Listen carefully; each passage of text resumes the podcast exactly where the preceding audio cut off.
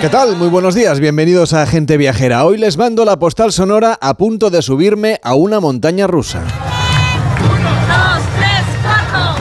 Bien, quizás sería más apropiado decir que es una montaña española o japonesa, o ambas cosas, porque esta atracción de feria está situada en Japón, en la prefectura de Mie. Es una de las cuatro montañas rusas que tiene la villa española de Shima un parque de atracciones de 340.000 kilómetros cuadrados consagrado a la cultura española y a nuestros paisajes. Abrió sus puertas en Japón en 1994 y recrea sitios tan emblemáticos como las cuevas de Altamira, la Puerta del Sol, la Plaza Cibeles, la Dama de Elche, las Fallas de Valencia, los patios andaluces o el Mercado de la Boquería. Esta montaña rusa a la que estamos a punto de subirnos se llama Gran Montserrat y desciende sobre raíles que se entrecruzan con montañas de cartón piedra que se parecen más a los farallones del Far West que al macizo catalán, pero no deja de ser un tributo a lo nuestro. También a los restaurantes, como el Bar Torero, que recuerda una tasca castiza, o el restaurante Alhambra, que ofrece paella y otras especialidades españolas, pero a la japonesa. Como en todos los parques de atracciones, aquí también tienen sus mascotas para que los niños y los adultos se retraten o nos retratemos con ellas. Por sus calles se pasean caracterizados como Cervantes, en este caso, pero con morrión. También hay una rana ataviada como un juglar, una gata vestida con traje de gitana y lo más surrealista, un toro vestido de torero. Los animadores organizan talleres de español, para aprenderlo claro, o para aprender también a bailar sevillanas. La mayoría son compatriotas nuestros, que son contratados tras exhaustivas audiciones que se realizan anualmente en nuestro país. Desde la villa española de Shima, este parque de atracciones tan nuestro, pero que está sobre la isla de Honshu, la más grande de Japón, les mando hoy la postal sonora de gente viajera.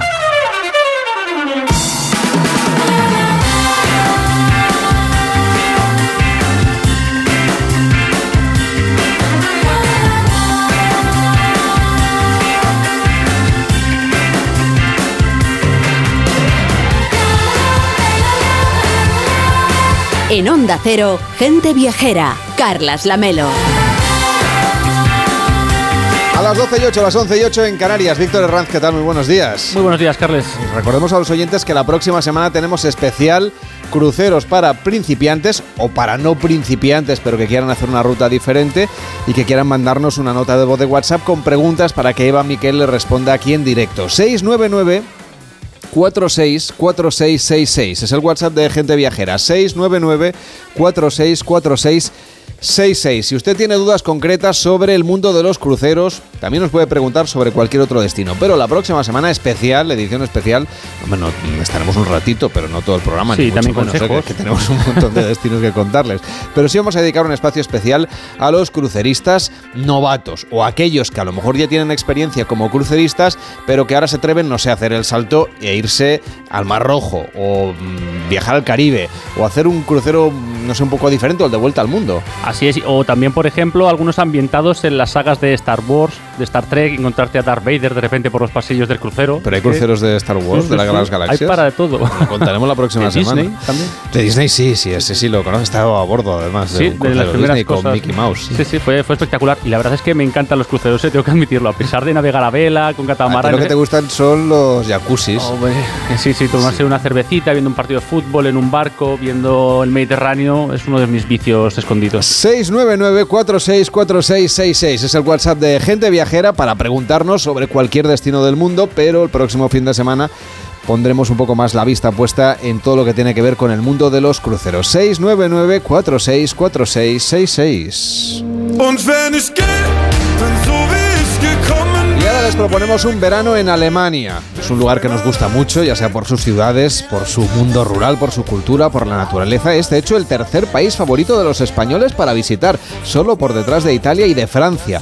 Claro, también lo tenemos muy cerca, estamos muy bien conectados con los alemanes y eso nos permite, por ejemplo, disfrutar de un verano para conocer sus destinos con encanto, su patrimonio UNESCO y también su compromiso con el medio ambiente porque quieren hacer de la sostenibilidad un eje central del mundo del turismo. Víctor. Así es, y aunque solemos ir más por ocio que por negocio, pues cada vez nos quedamos más tiempo en Alemania. Nuestras estancias se están alargando, seguimos prefiriendo las ciudades, aunque nos vamos reservando días para recorrer su mundo rural. ¿Y qué es lo que más nos gusta a los españoles de Alemania? Pues entre los motivos destacan los castillos de cuento de hadas, la hospitalidad de la gente, que tenemos un carácter, la verdad es que bastante parecido, la selva negra, las diferentes fiestas y eventos, y sobre todo como ciudades, Berlín. Nos encantan los españoles. Le Sí, voy a preguntar yo a Ulrike Bonet que nos lo confirme. Hola Ulrike, ¿cómo estás? Buenos días. Sí, hola, buenos días. Es- Es un placer estar de nuevo con vosotros. Es ¿no? la, es la directora de turismo de Alemania para España y Portugal. No sé yo si tenemos un carácter muy parecido, pero sí que cuando nos lo pasamos bien juntos, pues eh, lo disfrutamos mucho, ¿no?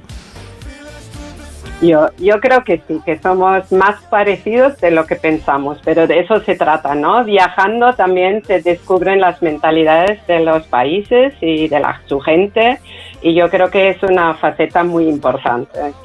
Y ahora ya estamos en modo de, de verano, ¿no? Entonces unas propuestas de viajes siempre viene bien. Desde luego, para irnos a Alemania, por ejemplo, este verano, o ya en el último trimestre del año, por supuesto, para conocer, por ejemplo, los hitos históricos de Alemania, esos Historic Highlights of Germany, que nos van a permitir conocer sobre todo su patrimonio, ¿no? ¿Cuáles son los, eh, seguramente los rincones que son patrimonialmente muy relevantes y que a lo mejor los eh, españoles conocemos menos de Alemania? Sí, desde luego hay mucho que descubrir y como lo mencionáis, eh, tenemos este año dedicado a nuestro patrimonio UNESCO y en total hay 51 lugares y entre en estos lugares también se encuentran en, en muchas ciudades eh, medianas, pequeñas y también en el mundo en espacios rurales y son realmente dignos de ser eh, descubiertos. Eh, esto se puede combinar muy bien con una escapada de turismo urbano, pero eh, como decíais también combinándolo con una estancia en, en los alrededores eh, y así prolongando lo que es la, las vacaciones, ¿no? Que no sean solo tres días, sino ojalá que sean más de esto, porque esto también es nuestro enfoque eh, como lo decía antes Víctor, pues de, de que, de que la gente se quede más tiempo y la huella de carbono sea reducido, o sea, menos es más. O sea que ya que vamos en avión, eh, ¿no? Es decir, que, tenemos- eh, Ulrike, que aprovechemos para quedarnos y conocer más a fondo el país. Eh, claro, es un país muy grande, por lo tanto, merece bastantes días de vacaciones, creo yo.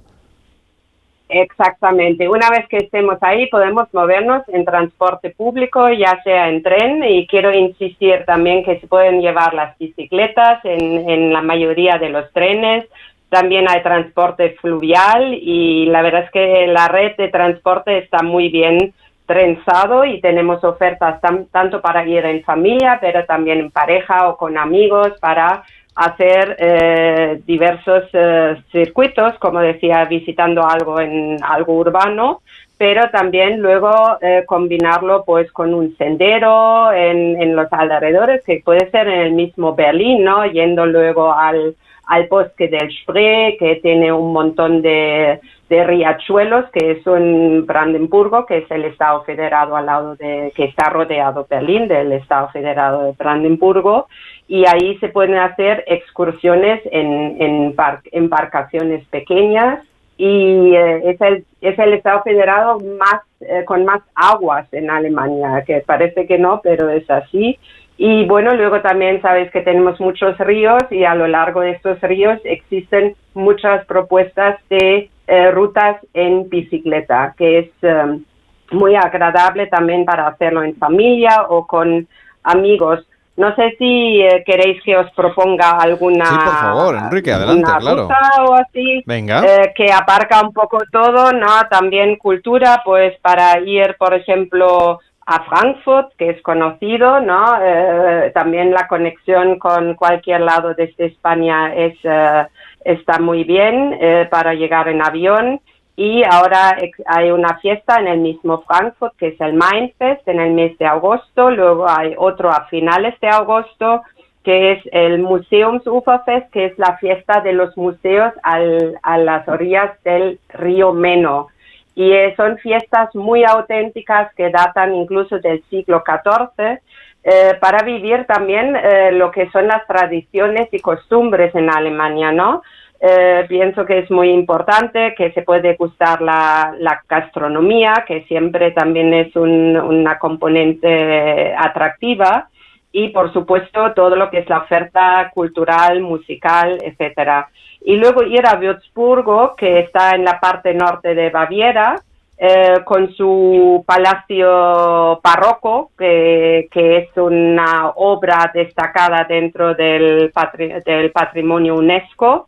Y eh, esta ciudad eh, destaca también por su cultura vinícola. Es como eh, tiene una vida de calle, la gente queda para tomar y degustar vinos. Es una ciudad también rodeado de viñedos y ahí también se celebra la fiesta del vino ya en el mes de julio también. O sea, son todo propuestas en el mes de julio.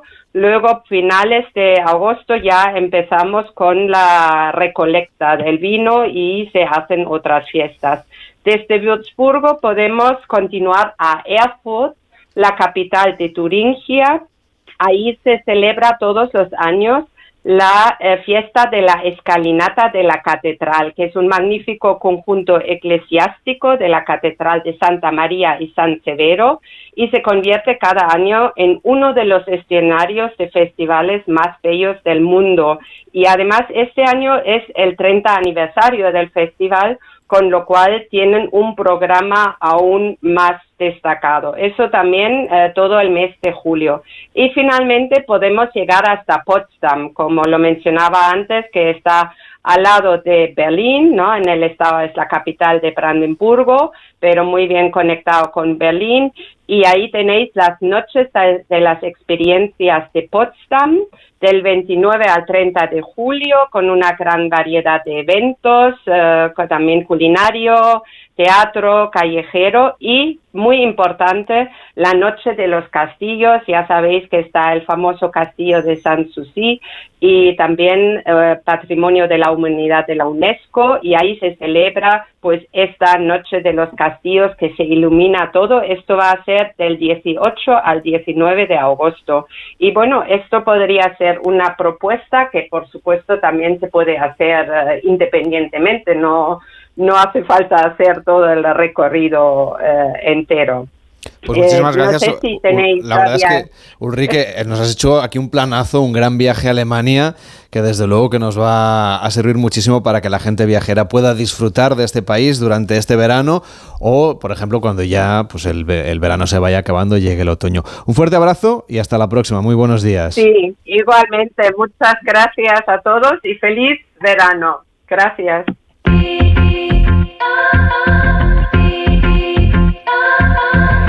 Trenquem el gel i fem un mar com dos exagerats, com dos somiadors nats. La glòria és pels agosarats i tu i jo ja hem perdut el cap. M'entren les ganes de nedar contra corrent, sé que tu em fas més valent, és evident. Al teu costat puc volar lluny, més amunt i més lleuger que el fum. Ayer saludábamos a Enrique Domínguez Uceta, que está en Isla Mauricio y allí sigue, aunque ahora nos va a hablar de un destino mucho más cercano. ¿Qué tal, Enrique? ¿Cómo estás? Muy buenos días.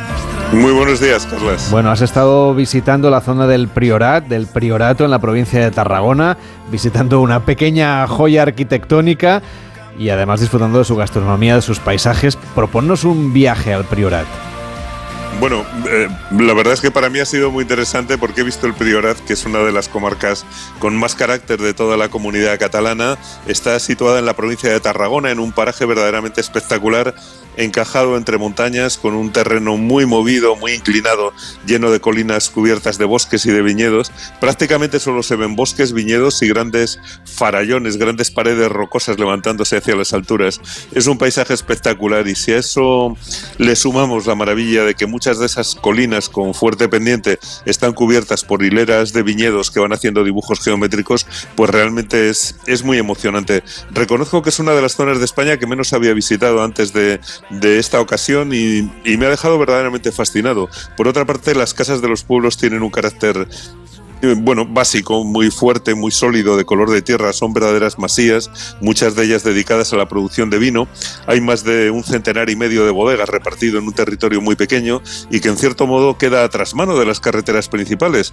Por lo tanto, es un lugar que tienes que buscar, al que tienes que ir exprofeso y realmente cuando llegas te encuentras en un mundo aparte con una poderosísima personalidad.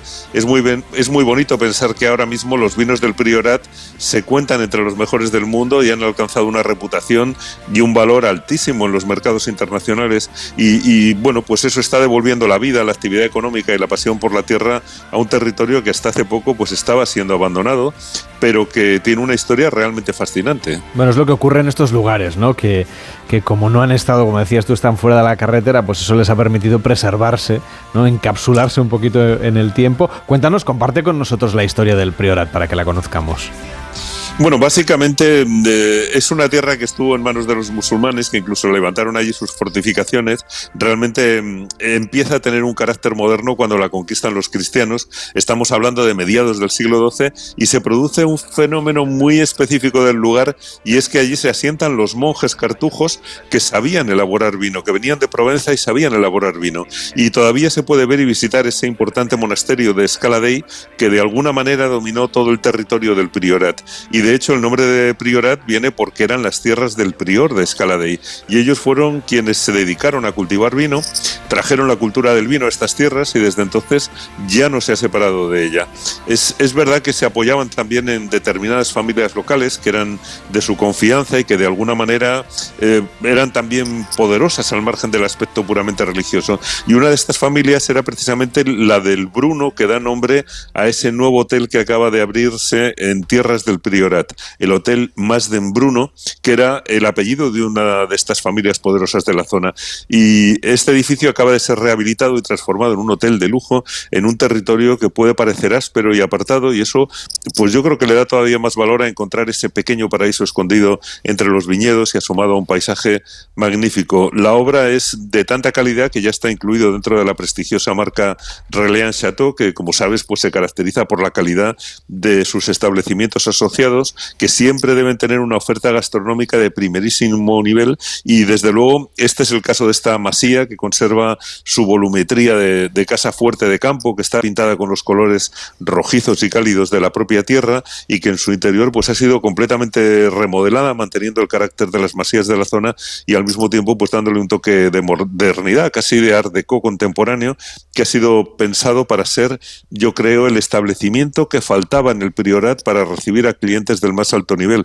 No nos podemos olvidar de que el prestigio de la marca Priorat se ha extendido por todo el mundo y que hay un público de bodegueros, de gourmets, de amantes de la buena vida, de conocedores del vino, también naturalmente de, personas que fabrican vinos en otros lugares del mundo y que están deseando conocer de dónde salen los vinos del, Priorato. Y bueno, pues es gente que recorre las mejores zonas vinícolas del planeta en busca de experiencias siempre de máxima calidad. Y para este público, sin duda alguna, la apertura del Masden Bruno, pues es una buena buenísima noticia. Estoy seguro de que va a tener un éxito formidable. Podemos explicar, Enrique, que cuando un lugar, una casa normalmente pone más, ¿no? Más de Bruno, en este caso es la casa de Bruno, más vendría a ser pues como un, lo que se llama en otras zonas de España, pues un caserío, una alquería, un cortijo, una finca, vamos, es, es lo que viene a ser una casa tradicional eh, de labranza. Me imagino que ahora será ya un hotel boutique, ¿no? De esos de capricho, de pocas habitaciones.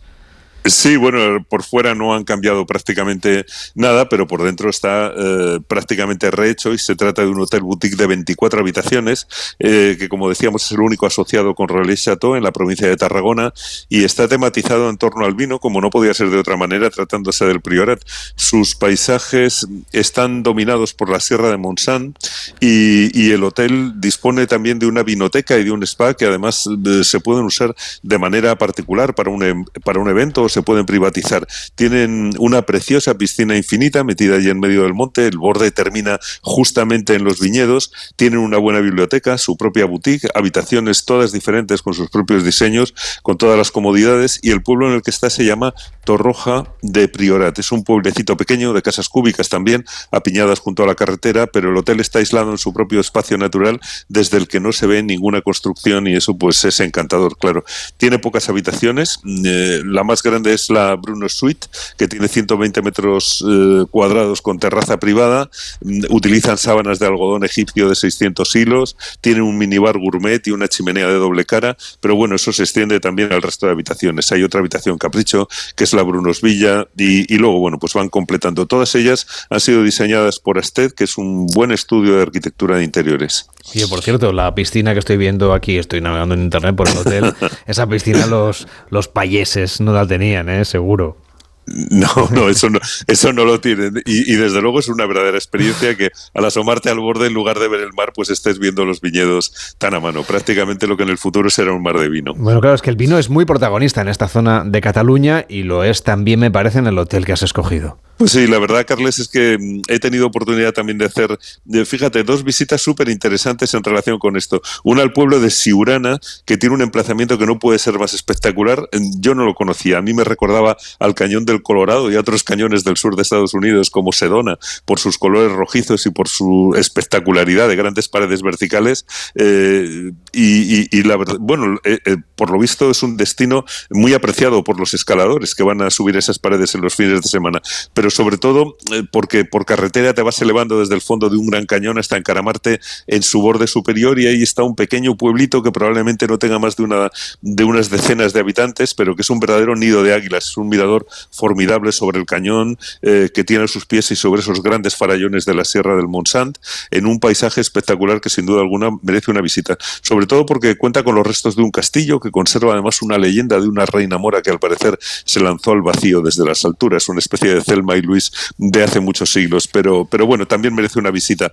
Uh, al bajar de Siurana, la bodega Perinet, que elabora unos vinos de una calidad impresionante y en la que, bueno, pues se puede entrar para conocer la manera en que producen esos vinos extraordinarios sin dejar de visitar, por supuesto, la parte de la bodega baja que ha sido diseñada por un descendiente de uno de los principales discípulos de Gaudí, especializado en el diseño de bodegas en, en la zona del Penedés. Y esos vinos, como otros, los mejores de la zona, pues están presentes también en la bodega y en las mesas del restaurante del hotel Más de Bruno. Oye, decías que, uno de los puntos fuertes de este lugar en el que estás es justamente la cocina, ¿no? Y la bodega, los vinos que no pueden faltar en el priorato, pero también la buena mesa que se sirve en esta zona del sur de Cataluña.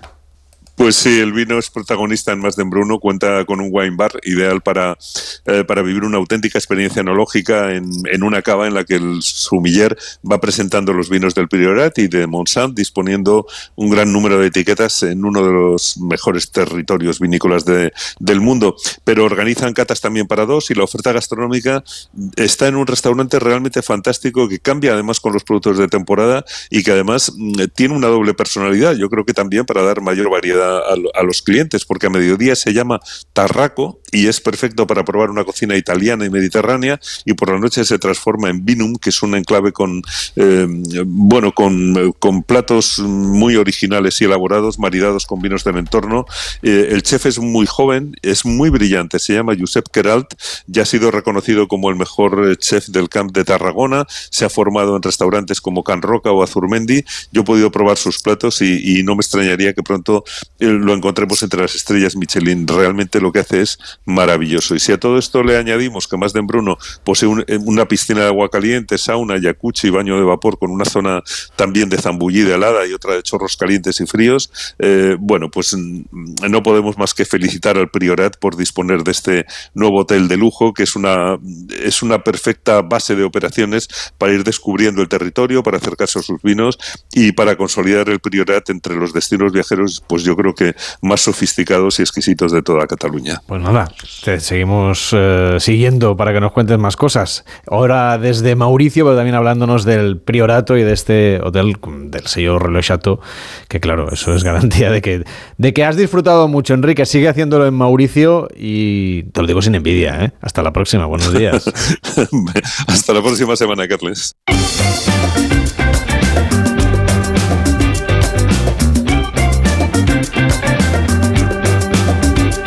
Y vamos a brindar por Enrique, porque se lo pase muy bien por Mauricio. Vamos a hablar del sector vitivinícola en España, que está de celebración. Esta semana ha tenido lugar la final de la competición Spanish Wine Master, un concurso para encontrar a la persona que más sabe de vinos españoles en nuestro país. Una final que se ha celebrado en Madrid, donde está Alejandra Carril. ¿Qué tal? Buenos días. Hola, Carles. Buenos días. ¿Cómo Eh, estás? Esta edición muy bien, la verdad es que encantado de hablar aquí de vino español, porque esta edición es la primera del Spanish Wine Master. ¿Entre cuántos participantes ha sido escogido el ganador?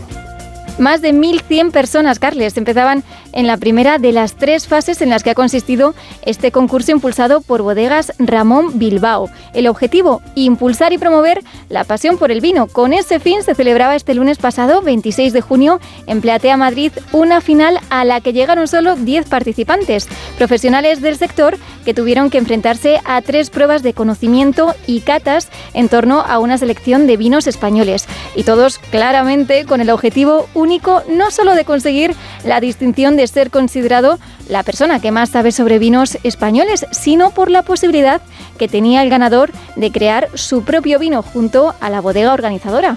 Un premio digno de todo un wine master. Bueno, pues hoy nos acompaña ese Wine Master, el ganador de esta competición, el, el primer Spanish Wine Master, Alberto Rufoni. ¿Qué tal? Buenos días. Muy buenos días a todos, muchas gracias por recibirme. Oye, ¿cómo estás? Enhorabuena.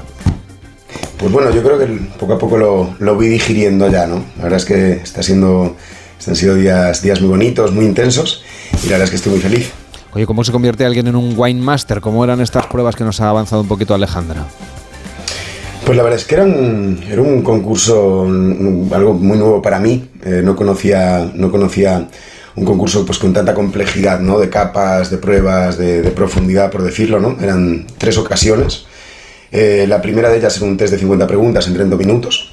Eh, ahí creo que estaban participando efectivamente como 1.100 personas. En la segunda fase ya cons- eh, constaba de dos pruebas. Una de ellas era identificar fotografías con viñedos. Por ejemplo, si veías un suelo súper blanco, eh, pues de repente podía ser eh, albariza jerezana, ¿no? Y entonces había como una, una serie de preguntas para identificar imágenes. Y luego había una segunda parte de esta, de esta segunda fase donde había cataciegas. ¿no? Cataciegas es algo que me encanta, consiste en que te pongan una copa sin saber lo que es y, y, bueno, pues de alguna manera adivinarlo, ¿no? Lo que, lo que tienes eh, dentro de la copa. Claro, pues te dan 60 segundos para adivinar el vino. En tu caso fue vino de Cariñena, además. Eso es, eso. De hecho, me encanta que estuvieras hablando de Priorat, porque he tenido la suerte de un vino de Priorat justo en la final. Y esto sería, digamos que en la última parte, ¿no? La tercera fase de la final, que sería, bueno, se dividía en tres partes. Una primera, identificar suelos, en este caso físicamente, tocando piedras, tocando, pues eso, arcillas, eh, pizarras, ¿no? Para identificarlas, ponerles nombre.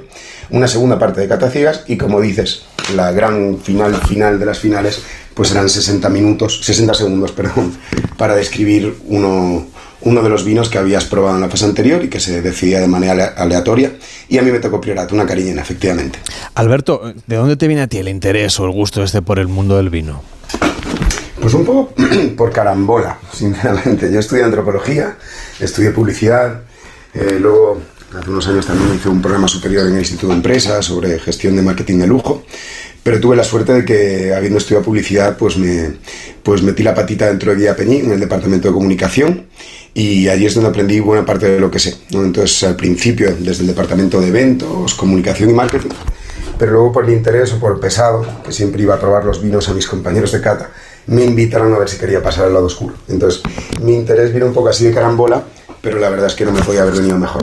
O sea, que te has empollado la propia guía para la que tú has trabajado. Pues no me la he empollado, la verdad. Han sido allí seis años. Algo, algo habrá, algo habrá, habrá ido decantándose, ¿no? Entonces, eh, lo que sí que he hecho es, sobre todo para prepararme para, el, para la final, esos 60 segundos, que es algo que no había hecho en mi vida, me parece que es algo, es un minuto muy intenso, la verdad. Lo que sí que hice fue intentar, pues, practicarlo para controlar un poquito los tiempos, ¿no? Eh, hasta donde llegué, vamos, porque la verdad es que era, era una, una prueba nueva para mí. Y una vez uno se consigue en Spanish Wine Master, ¿eso qué implica a partir de ahora en tu carrera profesional? Pues es bonito, ¿no? Vivirlo porque no, no tengo ni idea qué es lo que implica ni lo que implicará. Lo que te puedo decir por ahora es que está teniendo más repercusión de la que yo hubiera imaginado. Estoy súper contento con ello. Pues entiendo que lo que implica es que mucha gente, pues eso, pues eh, yo creo que mucha gente va a empezar a pensar en el, en el vino por un lado como algo lúdico, ¿no? Porque esto es un concurso y es un juego pero también como que se le da una relevancia y una visibilidad que yo creo que no estamos acostumbrados a ver. Tal vez lo hemos vivido en los últimos años o década con el mundo de la gastronomía y de la cocina, ¿no? que ya es un poquito más televisivo, un poquito más mediático, y tal vez en el vino no, no hayamos vivido todavía esta pequeña transformación. ¿no? Entonces, yo creo que esto es una de las cosas de las que implica, ¿no? es poner en valor el sector y sobre todo un esfuerzo por darlo a conocer, ¿no? para, para que la gente entienda pues, las complejidades que hay en nuestro, en nuestro mundillo, pero sin hacerlo complicado, ¿no? La idea es que podamos también transmitirlo de manera más fácil y, y accesible. Alejandro Ruffoni, primer Spanish Wine Master, el que más sabe de vino español en nuestro país. Enhorabuena y hasta la próxima. Buenos días. Muchas gracias a vosotros. Hacemos una pausa en Gente Viajera y hablamos de los retos del turismo con José Luis Zoreda, vicepresidente ejecutivo de Excel Tour. En Onda Cero, Gente Viajera, Carlas Lamelo. Este verano vas a disfrutar con la Operación Salida. No hay cosa que me dé más envidia que ver a un tío comerse un huevo frito. ¿Tú sabes el placer que es ese, Alberto, por favor? No me lo recuerdes. Si hoy nos encontramos con el genio de la lámpara, nos va a decir que pidamos tres deseos. El tercero Es poder comer huevos fritos. es que Oh. me gusten los huevos. No me gustan ni fritos ni de ninguna Ya, ya, otra ya, ya manera. lo sé, ya. Este verano, viaja y diviértete con las voces más conocidas de A3 Media en la segunda temporada de Operación Salida, el podcast de Ponle Freno. Ya disponible en ponlefreno.com, en la app de Onda Cero y en todas las plataformas de podcast. Es un mensaje de A3 Media. Nueva victoria de Carlos Alcaraz que ha culminado dibujando un misterioso mensaje. ¿Qué nos quiere decir Carlos? Carlos se aproxima. Bueno, estamos expectantes. ¿Qué significa tu mensaje? Región de Murcia, ya lo entenderás. Dos mares, mucho sol y la mejor gastronomía. Costa Cálida, región de Murcia. Ven y lo entenderás. Tengo esclerosis múltiple. Ahora convivo con la incertidumbre. Pueden fallarme las piernas, la vista, el habla, la fuerza. Eso no lo sé, pero tengo una certeza. No estoy sola. El día 9 de julio, mójate por la esclerosis múltiple.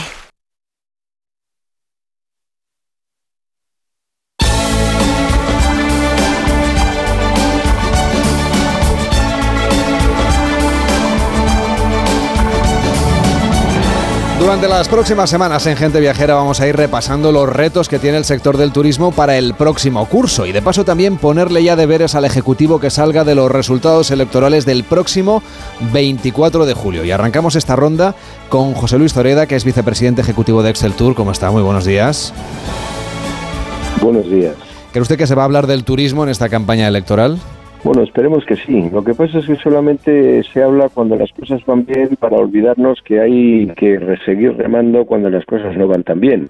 Pero vamos, confiamos que sí. Este va a ser un año y una temporada de verano eh, donde las expectativas al principio no eran tan halagüeñas como va a ir terminando y confiamos que este principio de, de recuperación ya sólida pues dé pie para que los nuevos gobiernos que están tomando en estos momentos eh, posesión y el nuevo gobierno de la nación entiendan la importancia del turismo y le den la, la relevancia necesaria en unas nuevas políticas que nos van a hacer falta. Sabemos, por ejemplo, que la demanda turística exterior ha crecido un 10,2% en lo que va de año, que el PIB turístico en España ha sido hasta mayo un 11,5% superior al de 2019, las cifras de antes de la pandemia, que es como nos tenemos que comparar. ¿Cree usted que se va a mantener este buen ritmo hasta final de año? Bueno, hay algunos economistas y algunas estimaciones de instituciones financieras que el consumo se está ralentizando eh, en cierta medida con mucha lógica, puesto que algunas de las condicionantes eh, básicos para eh, que determinan el ahorro pues están de alguna manera mermándose, subidas de los tipos de interés, la inflación, pero dicho esto, lo que se está demostrando el turismo, y vamos a ver cuánto aguanta, es una resiliencia por encima de lo normal, en el sentido de que aun a pesar de que eh, buena parte de los destinos, volar está carísimo, eh, el alojamiento se ha vuelto también caro, eh, la restauración es cara, la demanda no deja de, subir y por lo tanto, bueno, una interpretación es que el turismo después de la pandemia, donde nos vimos sometidos a un par de años, donde la movilidad era prácticamente pues muy difícil, se, se ha pasado a considerar bien no sé si llamarlo de primera necesidad, pero sí, eh, digamos que el consumo turístico tiene hoy una relación superior a otro tipo de bienes de consumo y de hecho pues pueden estar, leía una encuesta en Inglaterra donde muchos ciudadanos estaban dejando de reponer el frigorífico, el electrodoméstico, incluso eh, ropa, pero no iban a dejar de viajar. Entonces es probable que se ralentice un poco el cuarto trimestre, el último del año, puesto que este de verano eh, viene bastante fuerte, pero digamos que con los niveles de reservas y con los crecimientos que hemos tenido en los dos trimestres ya eh, realizados y el que viene de, verano, eh, terminaremos teniendo un magnífico año. Nosotros estamos estimando que el turístico superará los 170.000 millones de euros a final de año, con lo cual son unos datos muy considerables. Ahora que se habla tanto del número de ministerios, estamos en pre-campaña electoral, ustedes ya llevan años reclamando un ministerio propiamente para el turismo únicamente. ¿Mantienen esa petición? Bueno, realmente lo que estamos buscando es una autoridad solvente, con capacidad e influencia transversal que mm, permita orientar y liderar procesos de cambio. Tenemos una constitución que de alguna manera ha asignado las competencias turísticas a las comunidades autónomas. A veces nos empeñamos, digamos, en esa ilusión y en ese sentimiento de la relevancia que tiene el turismo para España, que un ministerio es la única alternativa. Bien, nosotros de alguna manera, mm, desde luego estaríamos encantados con un ministerio, pero también estaríamos encantados con una Secretaría de Estado muy potente, dependiendo de un ministerio donde no tengamos demasiada competencia con otros sectores económicos potentes siempre caemos bajo industria o alguna y directamente eh, pensamos que sería más interesante desde un ministerio con influencia, con capacidad de gobierno, con visión transversal y esto está cercano a la presidencia de gobierno o al ministerio de la presidencia y por lo tanto, digamos que sí nos haría ilusión un ministerio, pero no nos generaría ninguna frustración si también tuviéramos una Secretaría de Estado, pero eso sí, muy potente, encabezada por alguna persona con un gran conocimiento turístico, que no sea, digamos, un premio de consolación eh, la responsabilidad del turismo al frente del Gobierno de España, porque todavía, aun a pesar de que la coyuntura augura un año 2023 francamente bueno, tenemos muchos, muchos retos estructurales pendientes para que la diferenciación, nuestra mejora competitiva de cara al futuro, eh, siga consolidándose con ayuda sin duda de carácter institucional y por eso de ahí un ministerio o una secretaría de Estado fuerte. Las elecciones de este año serán a finales de julio de manera imprevista. ¿Afecta de algún modo este adelanto electoral a la estabilidad del sector turístico? Bueno, tanto como la estabilidad yo no le diría, pero sí, hombre, puede haber eh, algunas eh, personas que eh, puedan haberle alterado su ritmo de vacaciones. Bien, es verdad que sabiéndose con un cierto tiempo de adelanto, eh, la capacidad de votar por correo debería de permitirnos el tener una holgura suficiente para que no se condicione en exceso, digamos, eh, esos días o ese día de elección en la campaña. De todas maneras, eh, en algunos lugares más que en otros, eh, la demanda internacional no está sujeta a, digamos, esa eventualidad de tener que ir a votar y, por lo tanto, en algunos casos se podría compensar si es que hubiera algún leve bajón, pero de alguna manera es puntual. Además de las elecciones generales, hemos tenido recientemente comicios locales, cambios en muchas comunidades autónomas a las que usted hacía referencia. ¿Cree usted que regularán mejor el sector, por ejemplo, de los apartamentos turísticos que depende más de los gobiernos de proximidad? Bueno, eso esperamos. No, no, no es totalmente correcto que la, la, legislación de las viviendas turísticas sea exclusivamente una cuestión de los gobiernos de proximidad, en la medida que existen un par de eslabones que pertenecen a la Administración Central que no nos cansamos de reclamar y que confiamos que este nuevo gobierno los tenga en cuenta, porque terminaría de empoderar a esas administraciones locales para poder asegurar un mejor control de las viviendas turísticas. Ese es nuestro deseo. Creemos que es una asignatura pendiente y no tanto por la competencia desleal que en algunos casos puedan hacer, sobre todo la oferta de apartamentos ilegales, porque la legal no tenemos nada que objetar, y de ahí que el poder tener un mayor control sobre esta oferta ilegal, lo que al final redunda es una mejor satisfacción ciudadana de las virtudes, entre comillas, y beneficios que puede dejar el turismo versus la enorme insatisfacción y desazón ciudadano creciente que están generando en algunas partes de España la saturación de espacios, la saturación de, digamos, uso de zonas eh, urbanas por parte de un crecimiento desmesurado de viviendas turísticas y en su buena parte ilegales. ¿Y a ustedes les Por lo afecta? tanto, sí, esperamos, esperamos que sí, que, que lo regulen de una vez por todas. Con la palanca del gobierno tener- central, como nos decía. A ustedes también le empieza a afectarles no solamente por esa competencia desleal de la que hablaba, sino porque hay, hay destinos como Baleares, donde muchos trabajadores tienen dificultades para hacer la temporada porque no pueden pagar el alquiler de los sitios en los que van a vivir mientras trabajan y eso se lo pone difícil, por ejemplo, al sector hotelero. ¿Cómo resolvemos este asunto? Bueno, yo lo que la competencia desleal quería, le comentaba que cada vez es no es el tema, es decir, el tema fundamental es, por ejemplo, el lío que se monta en distintas partes de España con el tema de las viviendas, del alquiler, de las dificultades para que la gente corriente, normal, trabajadora y no trabajadora residente pueda acceder mm, a una vivienda en unas condiciones normales. Se está produciendo una gentrificación que va desde usted y yo, que pudiéramos estar viviendo en un barrio en Barcelona, en Madrid, en Málaga o en Santiago, que nos veamos con la dificultad de no poder llegar al precio de alquiler o al precio de compra, que si esto lo llevamos al terreno turístico en zonas, como dice usted muy bien, en Ibiza, en algunas zonas de Mallorca, llega el problema que no solamente no hay, o sea, no hay posibilidad de contratar a muchos empleados porque no tienen acceso a la vivienda en clase turística, es que no hay jueces que quieran ir a, Ibiza, es que no hay médicos que quieran ir a Ibiza, es que no hay guar- guardias civiles porque las dificultades de encontrar este alojamiento, pues de alguna manera dificultan mucho. Este es el problema social de fondo, no tanto la competencia desleal con unos alojamientos reglados, que también lo es, pero este es un problema subsidiario. El problema fundamental es qué opinión pública puede generarse entre una ciudadanía en el sentido de le está mejorando sus condiciones de vida, le está mejorando el turismo su bienestar cuando se ve confrontado en muchos lugares con las dificultades de acceso a la vivienda. Esa es la gran pregunta, por eso estamos desde hace ya bastantes años pidiendo que la Administración Central empodere mejor a las administraciones autonómicas y luego falta un renglón muy importante, que es Europa. En Europa existen unas directivas tremendamente laxas.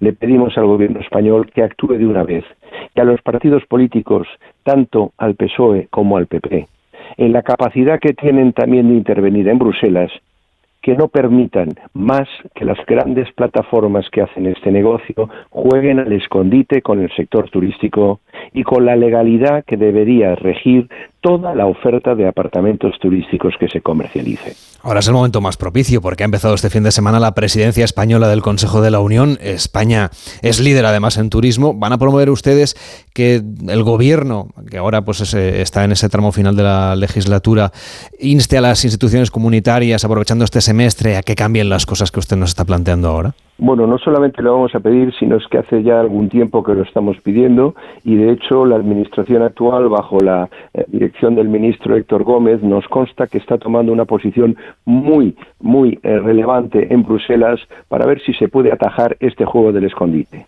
Lo que pasa es que dentro de esta confrontación que hay en esta España eh, de formaciones de un color y de otro, nos llegan ondas de que en Bruselas el partido hoy en la oposición no está contemplando de la misma manera la necesidad de atajar este problemón y por lo tanto eh, debería de ser sensible el PP y sus representantes en Bruselas de que tenemos que procurar por todos los medios que las plataformas sean las mayores cómplices del cumplimiento de la ley. Y no en estos momentos buscando todo tipo de subterfugios para evadirse de tener que controlar a priori que la ley se esté llevando a término en la comercialización de los apartamentos turísticos. Esto se lo pedimos no solo al gobierno, sino por el momento también a la oposición eh, actual para que tomen medidas en Europa en ambos casos para coadyuvar que España, que es el principal destino turístico europeo donde en estos momentos se están produciendo los mayores problemas de las viviendas turísticas, tenga una legislación y unas directivas europeas acordes a la necesidad de que, insisto, las plataformas, en vez de ampararse en que porque la digitalización es el fenómeno a amparar, puedan encubrir y de alguna manera no obligarse a tener que vigilar a priori que todo cuanto apartamento, vivienda se suba a sus plataformas vigilen que cubra la legalidad vigente. Es algo tan sencillo de entender como que en este país no habría inspectores de sanidad suficientes para que hoy se controle que todos los productos frescos que se venden en todos los supermercados españoles cumplen las, las, las leyes y los reglamentos fitosanitarios correspondientes, si no fuera porque los carrefours, los corte ingleses de turno, vienen obligados a comprobar previamente que todos estos, digamos, certificados fitosanitarios están en orden antes de vender cualquier mercancía. Aquí, ¿por qué no?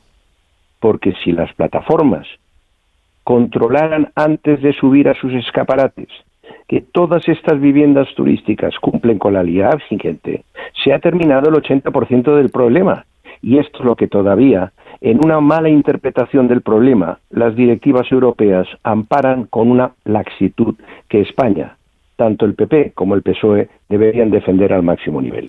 José Luis Zoreda, vicepresidente ejecutivo de Excel Tour, gracias por estar en Gente Viajera. Hasta la próxima. Buenos días. Muchísimas gracias a ustedes. En Onda Cero, Gente Viajera, Carlas Lamelo. La salud es indispensable en nuestras vidas. Una buena salud bucal se refleja en la salud general. Por eso el primer paso es la prevención con Vitis. Protege y cuida la salud de tus encías con la gama específicamente diseñada y formulada de cepillo, pasta y colutorio de Vitis Encías. De venta en farmacias y para farmacias. Vitis, más que una boca, es salud.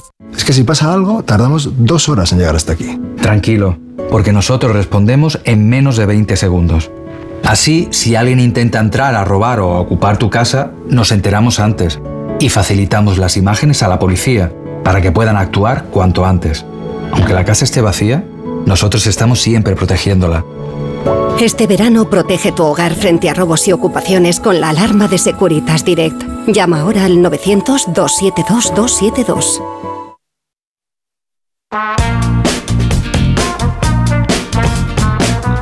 En Onda Cero, Gente Viajera, Carlas Lamelo.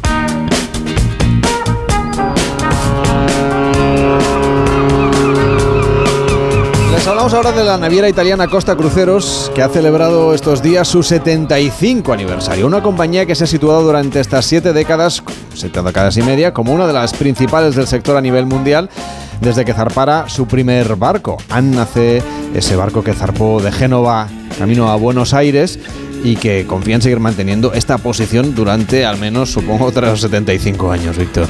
Pues sí, Lamelo, 75 años de experiencia en el mundo de los cruceros que le otorgan, según el presidente de la compañía, Mario Zanetti, el conocimiento y la fuerza para seguir mirando al futuro, innovando y experimentando con iniciativas orientadas cada vez más a ser más sostenibles.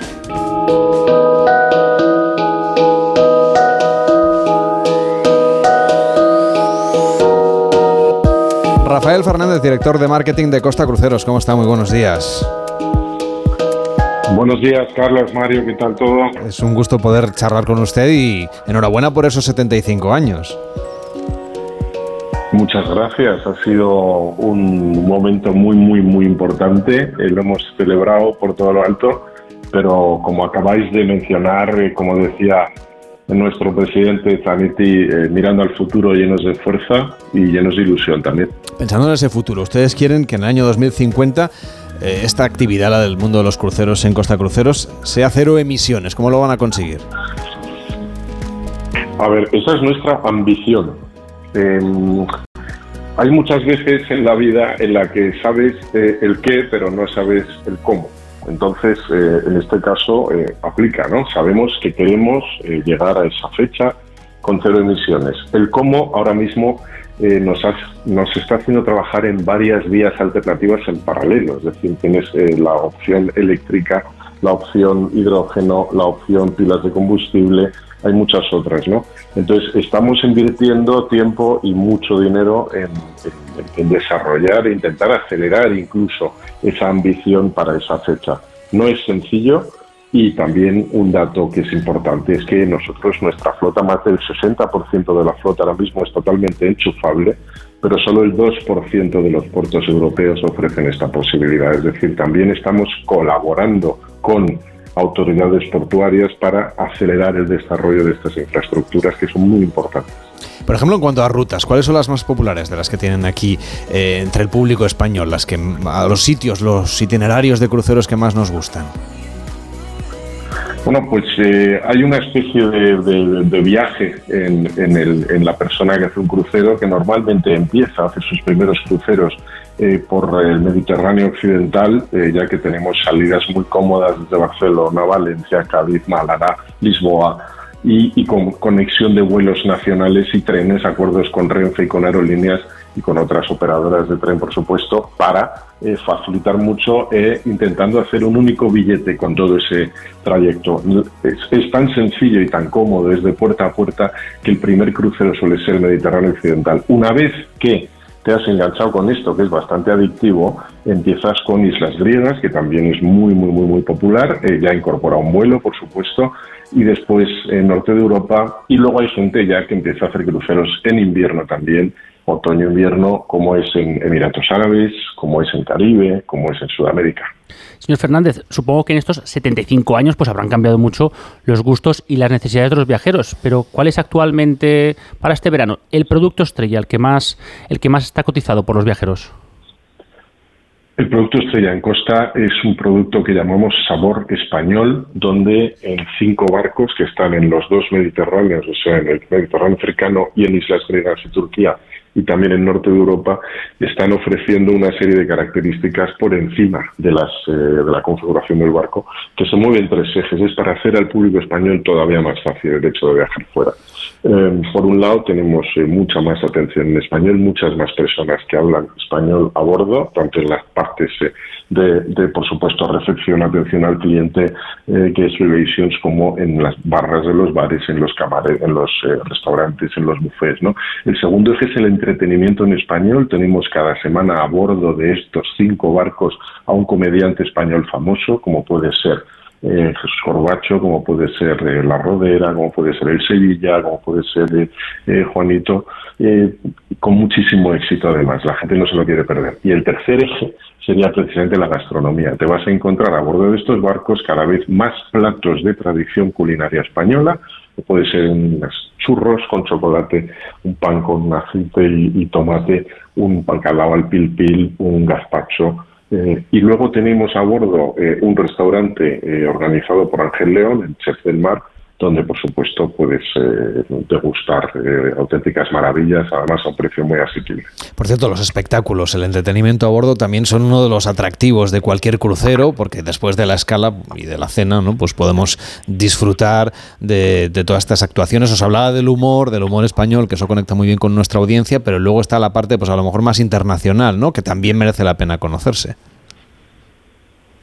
Claro, en la parte más internacional, cualquier otro espectáculo, eh, pues lógicamente en un crucero, entiendo que no solo en costa, se intentan hacer espectáculos eh, que, puedan servir a muchísimas nacionalidades que hay a bordo, con lo cual suelen ser espectáculos musicales tipo Broadway, pueden ser espectáculos eh, de acrobacia, eh, donde no hay eh, una persona hablando, o pueden ser conciertos de rock o de pop o de lo que sea.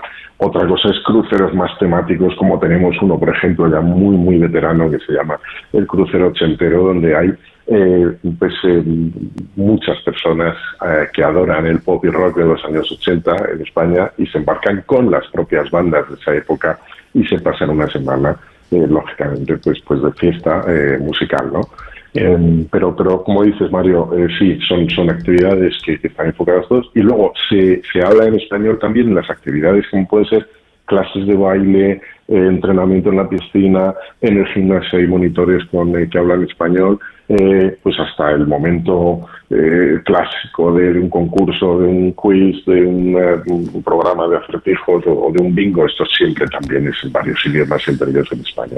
entiendo que estos, vas a perder nada. Entiendo que estos cruceros temáticos, como el crucero ochentero, son momentos puntuales del año, ¿no? Sí, y, por cierto, ya que... Momentos puntuales del año, pero con un, con un índice de repetición que te Muy alto, ¿no? Claro, por eso, que es, gente que ya se reserva seguramente, ¿no? Como, como ocurre con los festivales de música o con otros eventos multitudinarios, la gente ya se guarda esos días para irse de vacaciones a un crucero ochentero, por ejemplo. Es un, es un buen símil, es lo mismo concierto o festival, sí. Y de cara a los viajeros, este 75 aniversario, ¿se va a notar de alguna manera? Bueno, se, nota en una serie de, ofertas especiales que se llevan haciendo desde el mes de marzo, ¿vale? Que se van a mantener.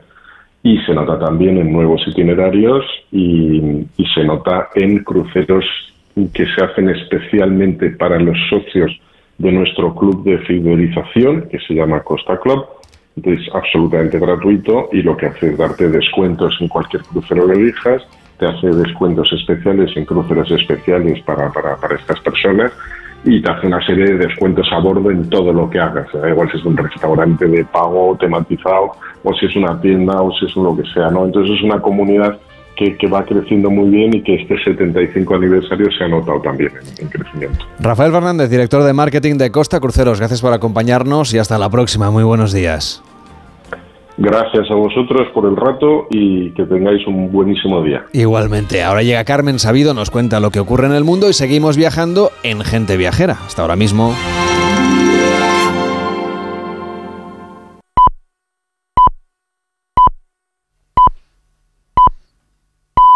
Es la una de la tarde, mediodía en la comunidad canaria.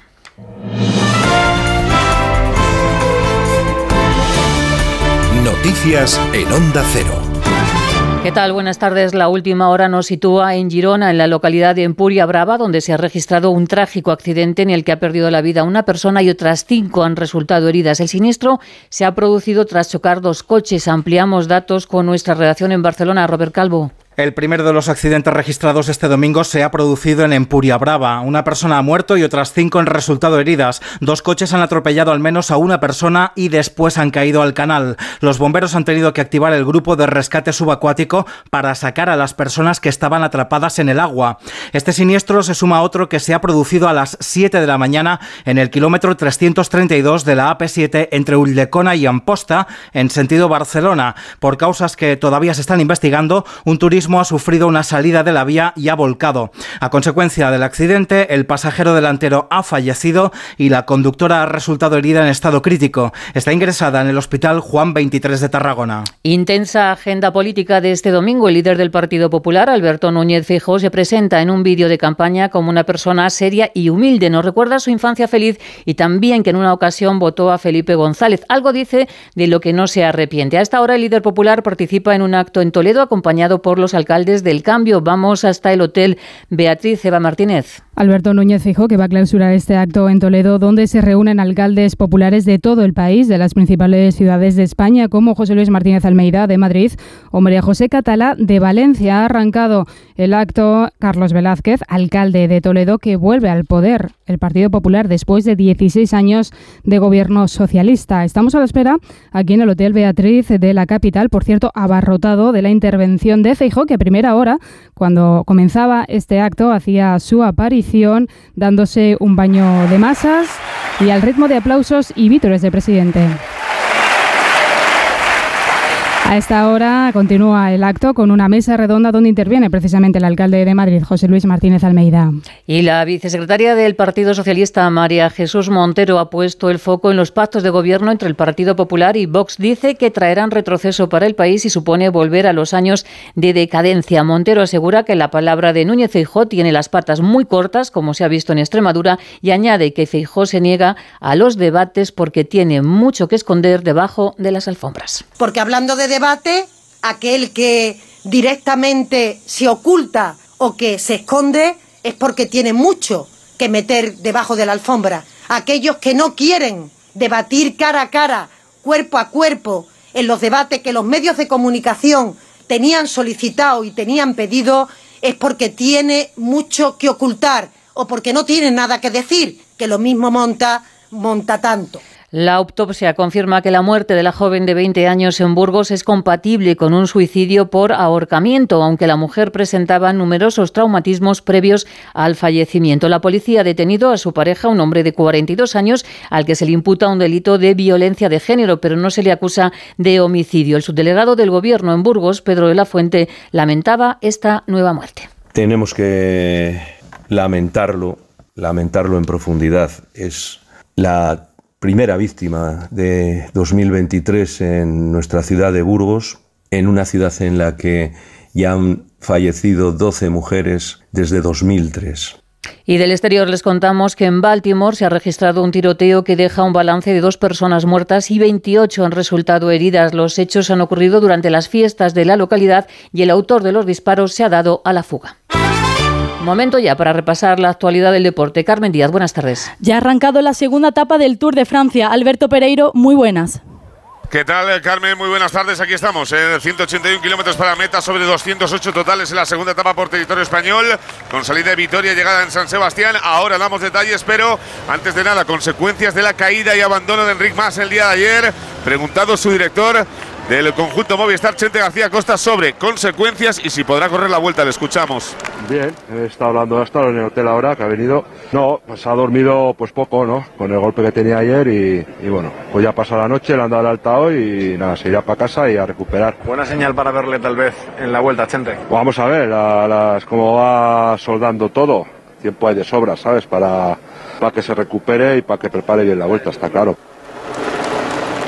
Ahí están las palabras de Chente García Costa, un equipo Movistar que evidentemente va a tener que cambiar de estrategia de aquí al final del Tour de Francia que apenas acaba de comenzar. Como decíamos, 181 kilómetros para el final, aún sin subir ninguna de las cinco cotas del día de hoy. La más peligrosa, a 16 kilómetros de meta, Heizkibel con bonificación doble para el rey de la montaña que está en la escapada, Nils Paules, el norteamericano del conjunto Education First, junto con Remy Caballal, francés de Quick Step, y Eduard Boisson Haven del eh, Intermarché. Veremos a ver, porque tienen 3.47 sobre el pelotón, les ha dejado marchar al ser una escapada corta, a punto de llegar al spin intermedio de Legutio. Ya recordamos que la etapa terminaba sobre las 5 y 25 y 25 más o menos escapada con 3.47 sobre el pelotón. Así que ya está en marcha la segunda etapa del Tour de Francia, Carmen.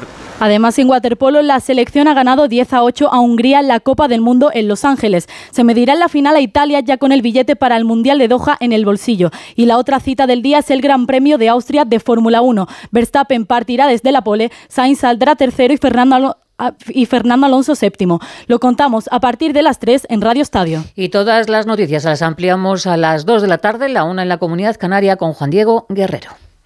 Como el perro y el gato. ¿Necesitan las eh, mascotas, los perros, los gatos, higiene dental? ¿Creéis que es importante y que conviene hacerle una ecografía y descartar que sea cualquier otra patología? ¿Le puedo dar medicinas de persona a mi perra? Todas las respuestas los fines de semana con Carlos Rodríguez. Como el perro y el gato. Sábados a las 3, domingos a las 2 y media de la tarde y siempre que quieras en la app y en la web de Onda Cero. Patrocinado por Menforsan, los especialistas en cuidados, higiene y cosmética natural para las mascotas. Te mereces esta radio. Onda Cero, tu radio.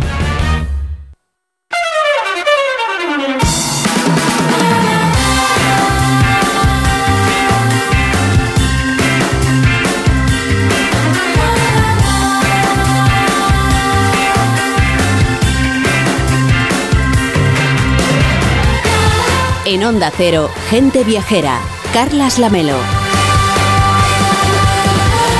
Es la 1 y 7, son las 12 y 7 en Canarias. Seguimos en Gente Viajera recibiendo vuestras notas de voz, las notas de voz de los oyentes al 699-464666 para pedirnos destinos a la carta. 699-464666. Hola, buenos días. Mi nombre es Mariluz, soy de Murcia. Y bueno, tenemos previsto hacer un viaje a la Sierra de Francia, en Salamanca. Y bueno, pues nos gustaría saber un poco, porque nos gusta el tema del senderismo, la naturaleza y también nos gusta mucho el vino. Así que, pues no sé, alguna recomendación que nos pudierais dar si, para que el viaje sea lo más mm, chulo posible.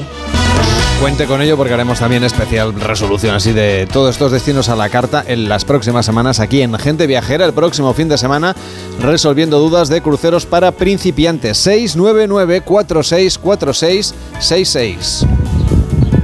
Eh, buenos días. Eh, asunto viaje a Argentina. Eh, viaje súper recomendable. Eh, lo hicimos mi pareja y yo en el año 2008. Hicimos un viaje a Buenos Aires, eh, Tierra de Fuego, Calafate, Perito Moreno. Luego volvimos a Buenos Aires y de Buenos Aires eh, volvimos a, fuimos a, las cataratas de Iguazú. Bueno, impresionante de verdad.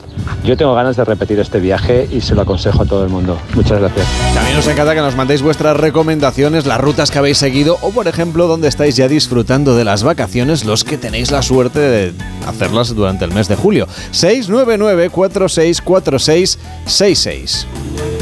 Buenos días, eh, amigos de gente viajera. Siempre los escucho todos los sábados y la vez pasada escuché el viaje que se puede realizar desde Barcelona a Génova en un ferry llevando el coche. Somos un matrimonio de 77 años que estamos en Lima, Perú, y queremos viajar probablemente en octubre o a finales de este año a Génova, pero haciendo el viaje como ustedes lo han descrito, para visitar los palacios y todo lo que han contado en su narrativa de Génova. Muchas gracias, soy Hans. Pues Hans, un placer y un abrazo para Lima y para todos los que nos escuchan fuera de nuestras fronteras también a través de Onda Cero.es, de la aplicación de Onda Cero y de las principales plataformas de audio donde está, por supuesto, gente viajera. 699-464666. Buenos días, gente viajera. Aquí una ex agente de viajes reconvertida en funcionaria. Hace unos siete años, increíble ya lo que he desconectado de, de- del mundo viaje. Bueno, descubriros ha sido una maravilla, descubrir el podcast otra vez porque es como retrotraerme a una época felicísima de mi vida. Eh, es verdad que yo no tenía mucha especialización en muchos destinos y sobre todo vendía mucho Estados Unidos y Latinoamérica, que íbamos como por secciones ¿no? en la agencia. Y ahora pues eh, me voy unos días a Setúbal, he estado mirando un poquito y quería pues eh, en una semana que voy a estar, aparte de Comporta Beach, que he visto que es una zona muy chula, la zona de Península de Troya, pues qué otros consejos para sacarle el máximo partido a esa zona que, estoy viendo que es muy, muy, muy bonita. Pues muchísimas gracias, un saludo y seguimos eh, a la escucha. Pues nada, el próximo fin de semana le resolveremos esta duda y otras peticiones que nos llegan al WhatsApp de Gente Viajera 699-464666. Hola gente viajera. Os acabo de escuchar en la radio eh, y me parece que Carles Lamelo ha dicho que la isla de, el parque que está en Simo, el parque español, tiene una superficie de unos 346.000 kilómetros cuadrados. Mm, A ver, que es un chascarrillo esto, pero no sé qué la, la equivalencia cuál debe de ser. O quizá yo he escuchado mal. Pero vamos, tiene que ser un parque apañado, de grande. Bueno, nada, que eso, chascarrillo aparte, enhorabuena y muchas gracias por, por contarnos todo lo que es el tema del mundo del viaje. Un abrazo. Pues efectivamente, ¿eh? se me ha ido a mí un poco los metros cuadrados. Eh, tiene usted toda la razón, que, que me he equivocado. Pero no pasa nada. Para eso está el WhatsApp también, para que nos revisen. Eso quiere decir que nos escuchan con atención. 699-464666, el WhatsApp de Gente Viajera, para lo que usted quiera. En Onda Cero, gente viajera. Carlas Lamelo.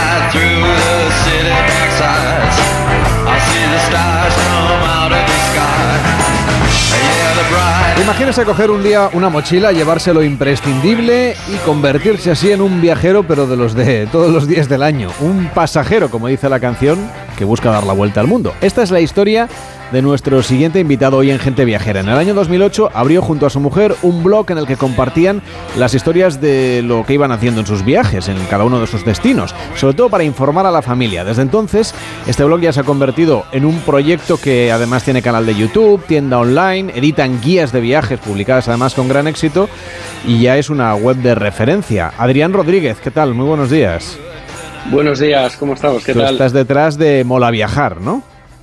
Sí, yo junto a mi mujer Gosa y mis dos hijos formamos eh, Mola Viajar. Sí, sí, así es. Esto empezó para informar a la familia en tiempos en los que, bueno, había internet, por supuesto, en el año 2008, pero a lo mejor no era tan, en fin, tan fácil el acceso como ahora a determinadas llamadas, etcétera, para contarles que seguíais vivos y qué es lo que estabais viendo, ¿no? Sí, más que nada porque mis padres pues no llevaban muy bien esto de dejar los trabajos y, llevar, poner una mochila y viajar por el mundo, ¿no? Era son más clásicos, digamos, y entonces dijimos, mira, vamos a hacer un blog, así nos pueden seguir la pista. Y nada, la idea era eso, informar a la familia, nada más. Y hoy en día, pues bueno, es nuestra forma de vida. ¿Cómo fue aquel primer viaje? ¿Por dónde fuisteis? Pues nos fuimos al sureste asiático con una mochila durante cuatro meses.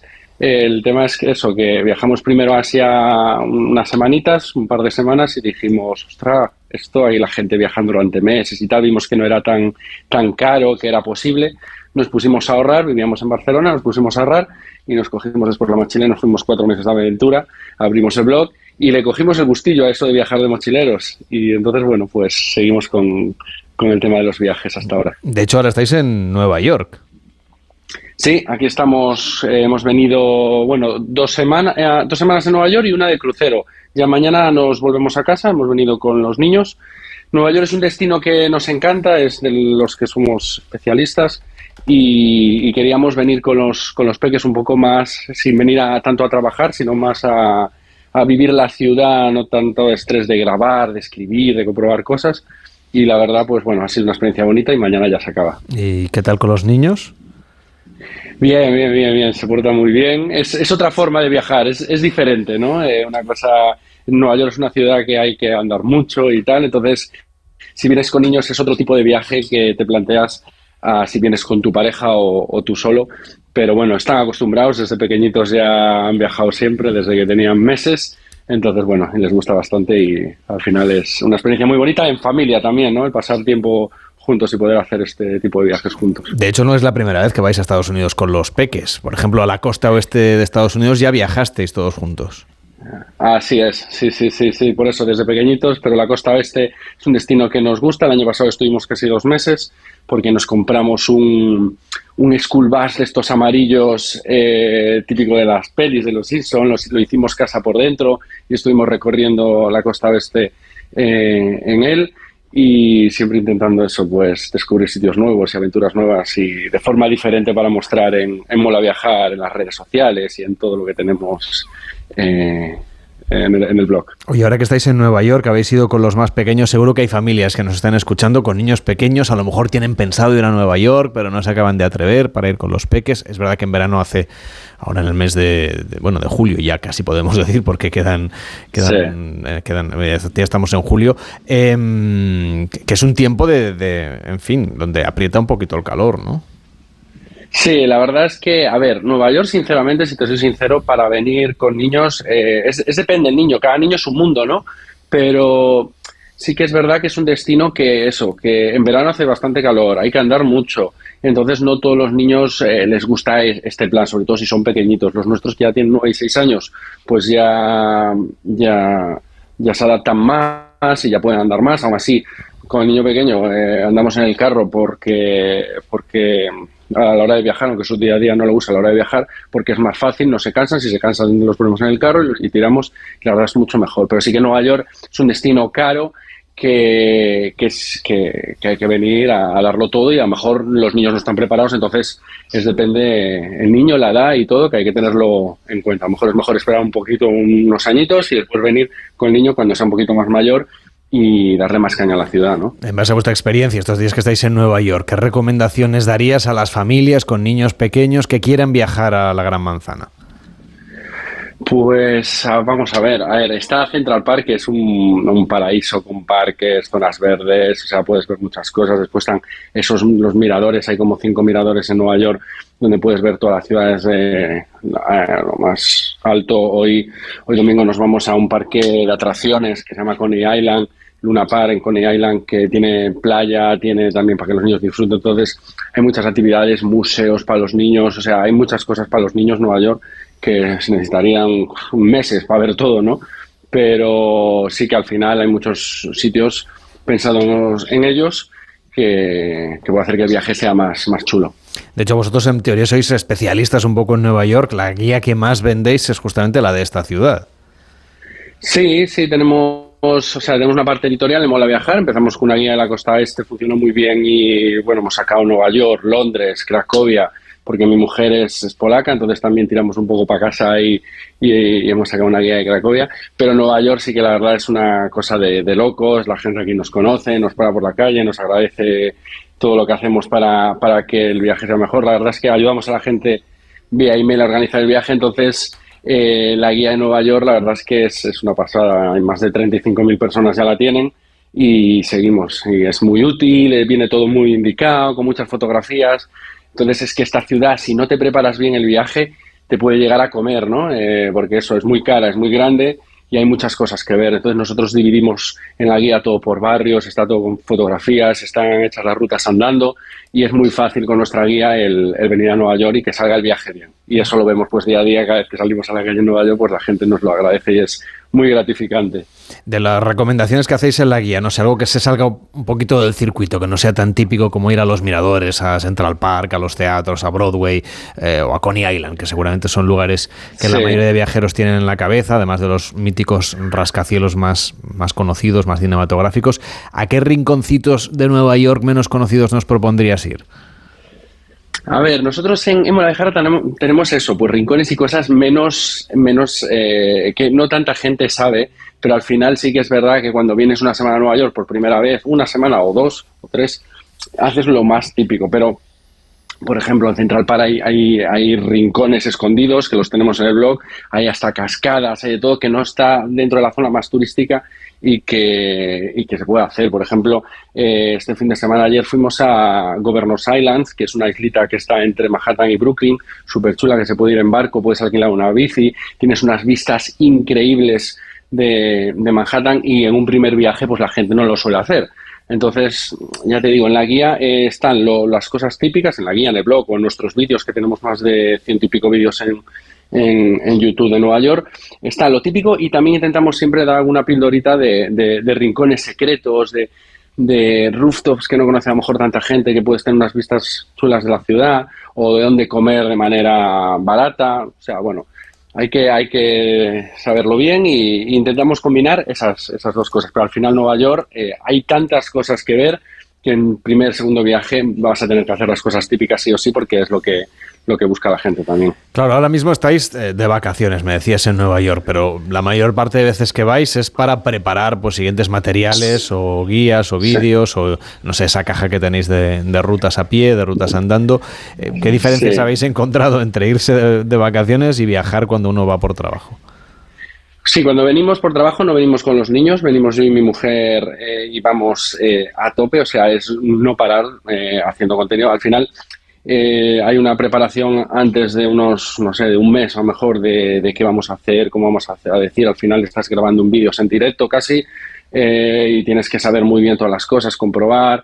Y mm, las- en esa semana pues grabamos muchísimo, pues, compramos muchas cosas y después tiene un, dos o tres meses de trabajo delante del ordenador, ¿no? Todo ese contenido de una semana aquí.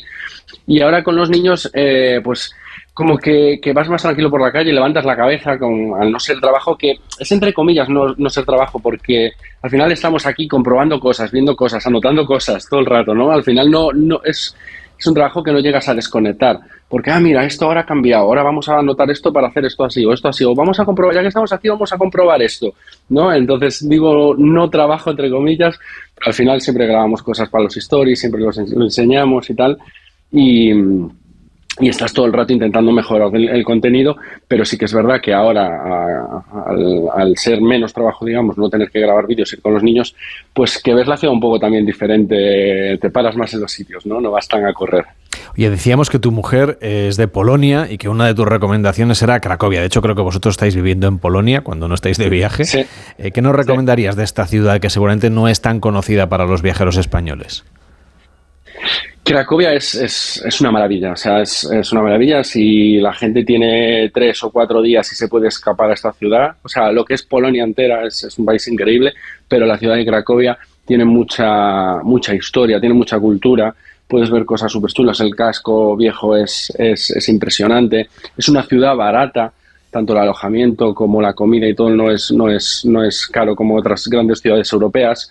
Y, y culturalmente ofrece muchas cosas, tanto en museos, la historia de Auschwitz, eh, las minas de sal, que todo eso está alrededor de Cracovia. Entonces, tres o cuatro días es, es, es una escapada de, de fin de semana muy buena que recomiendo a que todo el mundo debería hacerla una vez en la vida.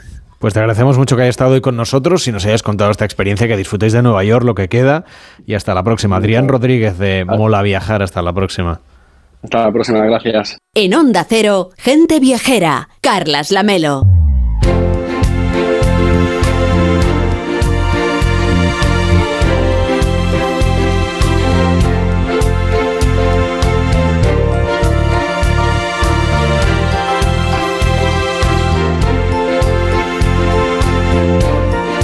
Se ha paseado últimamente por la Gran Vía de Madrid, habrá visto una enorme pancarta que pone Ven a Barcelona, vive la vuelta. Es el eslogan de Turismo de Barcelona para promocionar que el próximo 26 de agosto la vuelta ciclista saldrá desde la ciudad condal. Ahora que el turismo deportivo es uno de los segmentos que todos los destinos quieren atribuirse, la ciudad olímpica reivindica su histórica vinculación, claro, con el deporte. Eduard Torres, presidente de Turismo de Barcelona, ¿cómo está? Buenos días.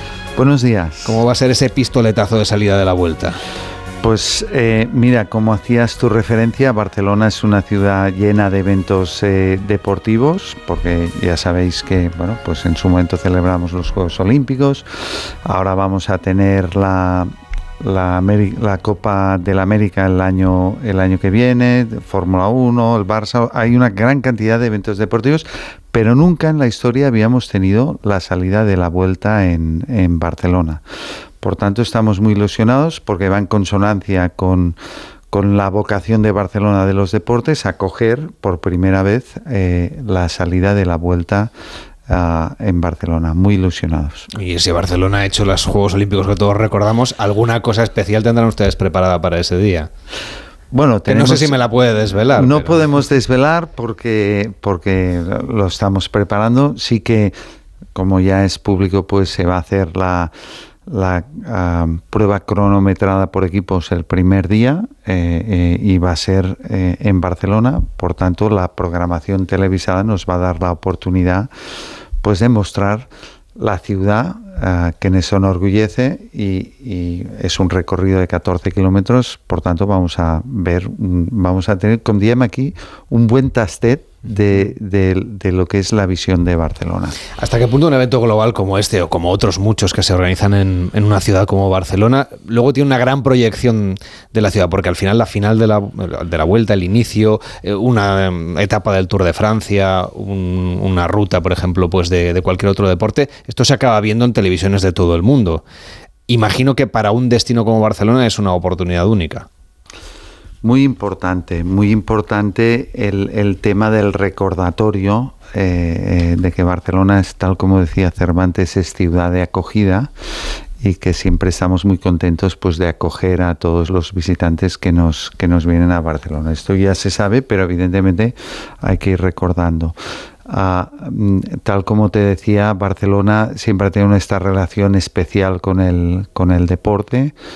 Ahora no repetiré pues todos estos eventos que hemos tenido, pero el hecho de acoger la vuelta que, que tiene una gran audiencia, eh, sobre todo en, el- en- en España y, y en el mundo también, pero ah, no- nos hace mucha ilusión realmente pues hacer este recordatorio al resto de los españoles para que se nos venga a visitar eh, a Barcelona, que tal como te decía es una ciudad de acogida. Es, es un aperitivo de lo que va a ser la Copa América, que es el gran acontecimiento. Este además muy dilatado en el tiempo, porque la ciudad ya se empieza a notar, en las inversiones ya están aquí los equipos conformándose. Eh, se habla incluso de que a lo mejor Barcelona podría coger más ediciones de la Copa América, si estaba bien, que es la del 2024.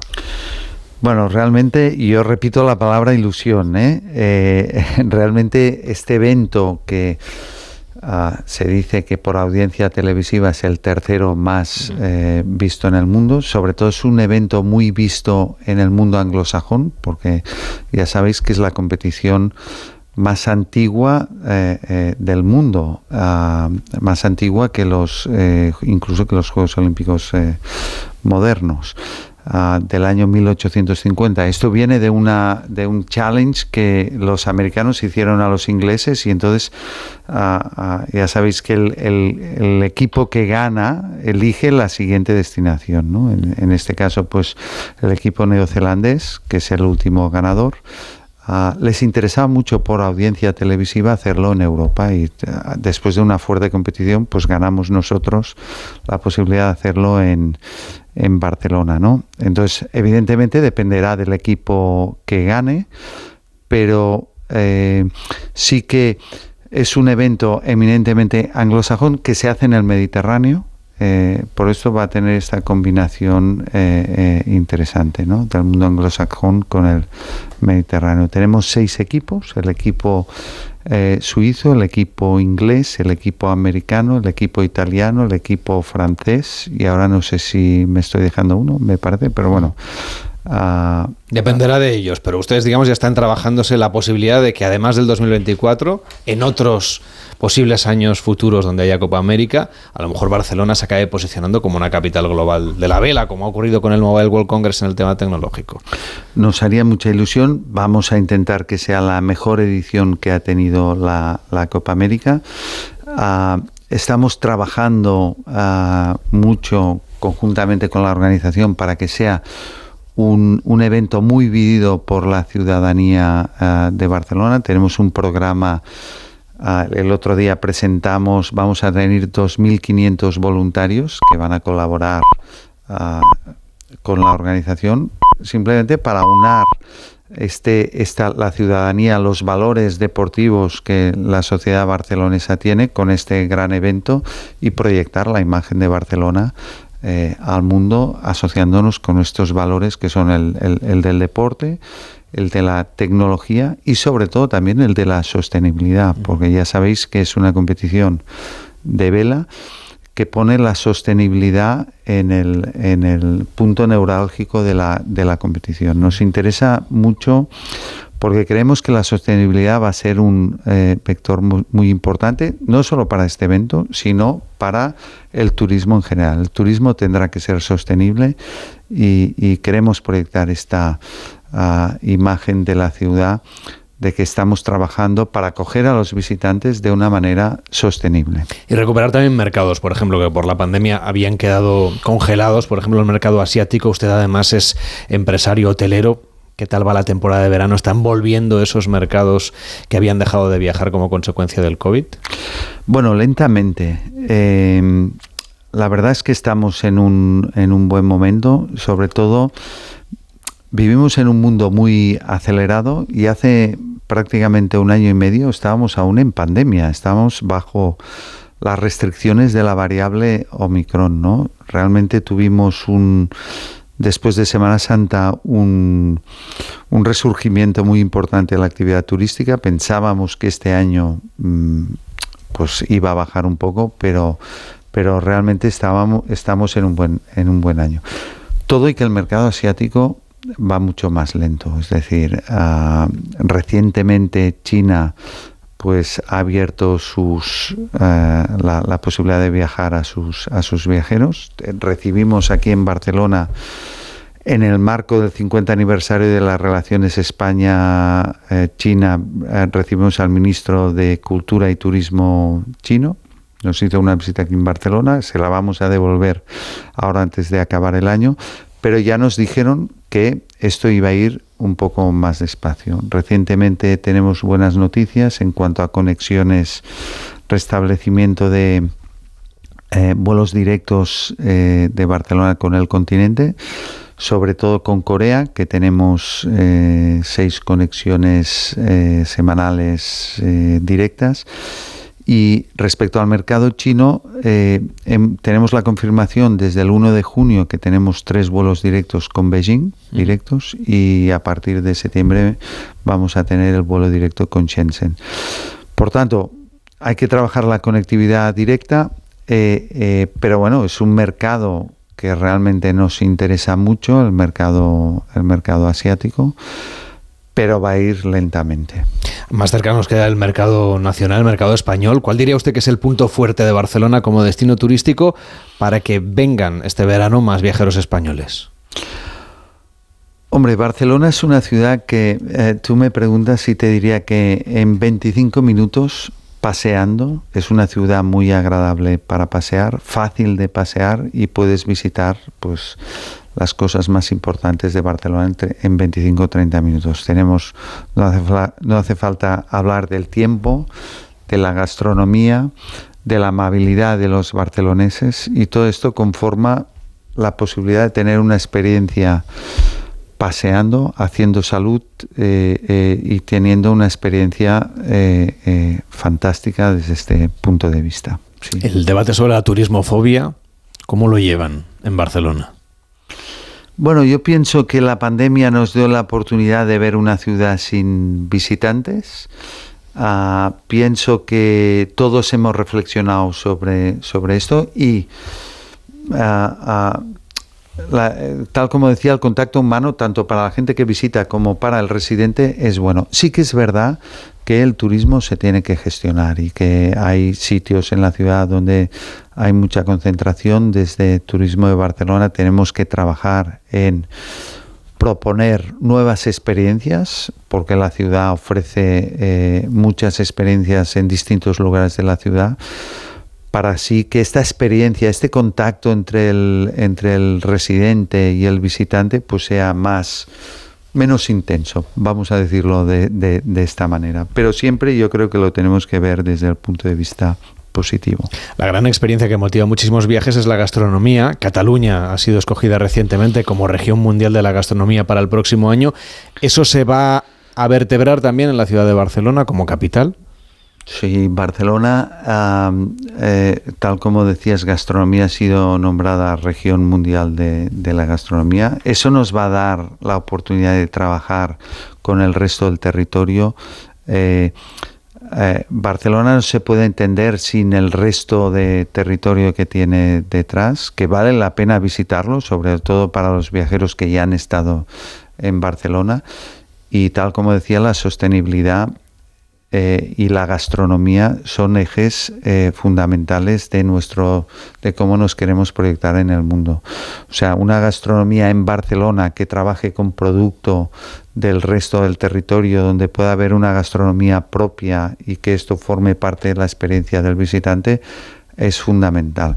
Déjame decirte también que vamos a coger aquí en Barcelona la, entrega de la gala de los o sea, la gala de los premios Michelin donde se va a mostrar el reconocimiento a, esta, a estos grandes cocineros representantes de nuestra gastronomía. Somos la primera destinación de España en cuanto a número de estrellas Michelin y esta relación Barcelona-territorio va a ser muy importante para para, para, el futuro. Otra foto, la de la vuelta y la de las estrellas Michelin, para verla en Tenemos muchas más, ¿eh? no solo son estas. No nos da ¿eh? tiempo de contar más. Eduardo Torres, presidente de Turismo de Barcelona, gracias por acompañarnos. Buenos días. Muchísimas gracias y agradecido que nos deis esta oportunidad de explicarnos ante los viajeros.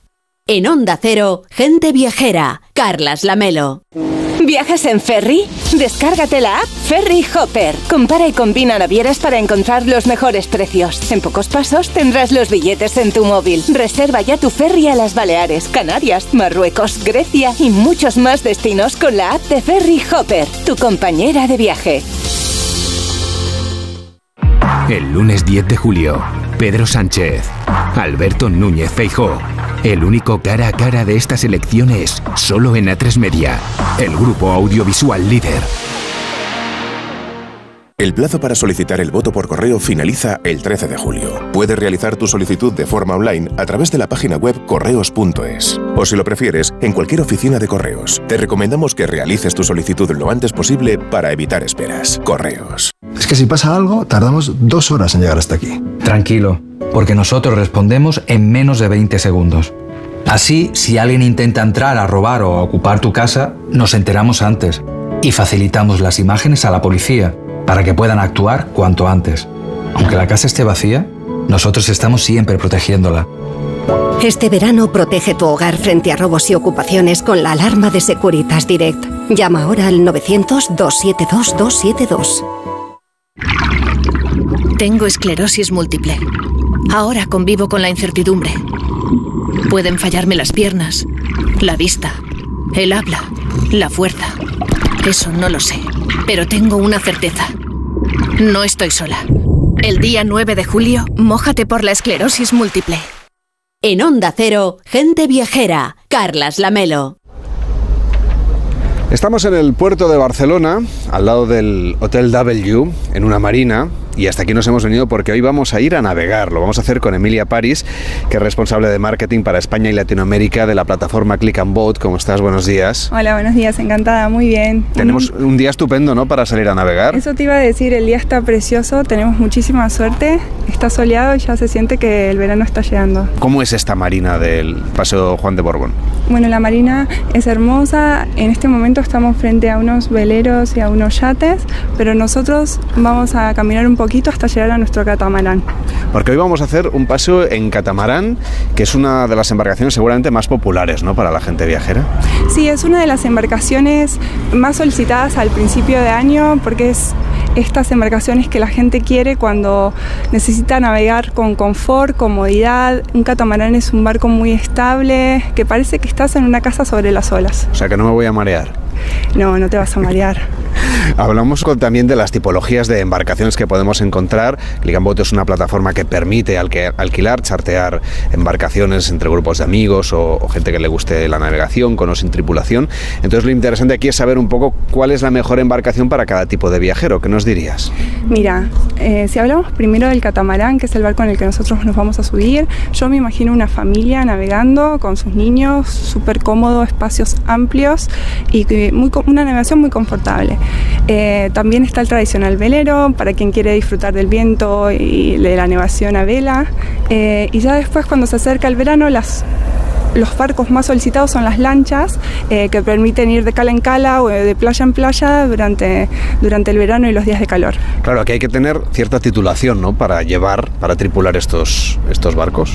Sí y no, y te, y te cuento por qué. Eh, si tenés ti- eh, titulación y el barco lo permite, podés eh, gobernar el barco tú mismo.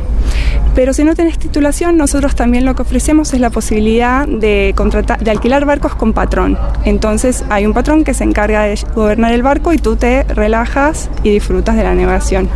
También es verdad que hay algunas eh, pequeñas lanchas de hasta 5 metros y 15 caballos que pueden ser tituladas sin licencia luego de recibir una instrucción de seguridad.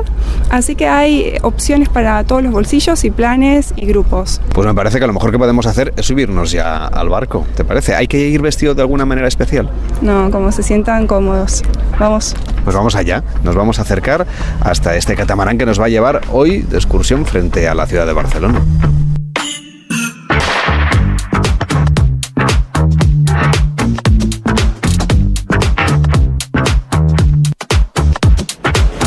Ya estamos frente a este catamarán y me acompaña, claro, Víctor Herranz, que es el más marinero del equipo. A ver, Víctor, cuéntanos cómo es esta embarcación en la que nos vamos a subir.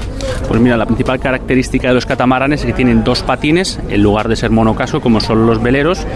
Ventajas que tiene son unos barcos mucho más anchos, permiten, digamos, eh, estar más cómodo a la hora de estar reunido, tienen un amplio salón, normalmente siempre vienen todos con televisión, una televisión bastante grande, y luego tienen una vela para poder navegar, aunque es una vela un poco más corta en la mayor, con lo cual son barcos que navegan muy estables, pero a motor, a vela, la verdad es que no son muy buenos para navegar. Perdóname, ¿y por qué una televisión si pudiendo ver las vistas que te ofrece el catamarán ahí en medio del mar?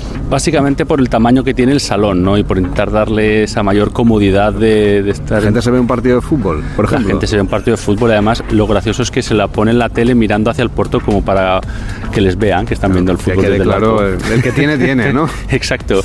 Pues nada, nos vamos a subir, me parece que nos van a tomar también un aperitivo a bordo y vamos a navegar hoy desde esta marina de vela del puerto de Barcelona. Así suena este catamarán que está saliendo ahora del puerto de Barcelona. Nos acompaña Bruno Pon, que es su patrón y que es quien está dirigiendo el barco que lo está llevando y que nos va a llevar de paseo. ¿Dónde vamos a ir? Bueno, básicamente hoy vamos a hacer una navegación costera eh, así para ver un poco el skyline de Barcelona y, y- y aprovecharemos para sacar las velas.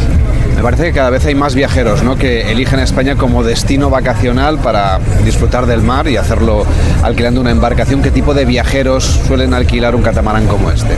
Sí, correcto. Bueno, eh, realmente todo tipo ¿no? de viajeros, esta gente nacional, ¿no? pero básicamente trabajamos también eh, mucho con eh, los clientes extranjeros. ¿Qué países vienen, por ejemplo? Bueno, básicamente americanos, eh, británicos, ¿no? Viene mucha gente de- del este también. Y, y no, la verdad que estamos muy contentos de, de- de que tengamos esta, que- este acogimiento, ¿no? Ahora que estamos saliendo del puerto, ¿de qué estáis más pendientes? Ba- básicamente de gestionar un poco todo, todo el tránsito y, y de, bueno, ofrecer también un poco al cliente pues, eh, lo, lo que está buscando, ¿no? que es comodidad, estar tranquilo eh, y, y disfrutar de un poco de la navegación. Estamos saliendo por esta bocana. Aquí a nuestro lado están los grandes barcos de cruceros, que imagino que salen por otro lado, ¿no? Sí, exacto. Bueno, ya ellos ya tienen la, bocana establecida para ese tipo de barco y nosotros utilizamos la bocana convencional.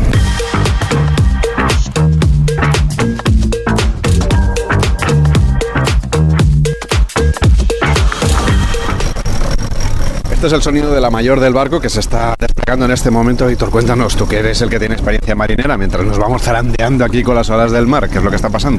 Bueno, estamos sacando las velas y lo primero que se saca siempre es la mayor para darle más estabilidad al barco. Al final es la que te mantiene un poco, digamos, a- protegido un poco del abatimiento de las olas y del mar, ¿no? Luego lo que hará será sacar la Génova, que es con la que, digamos, tendremos tracción y tendremos más velocidad.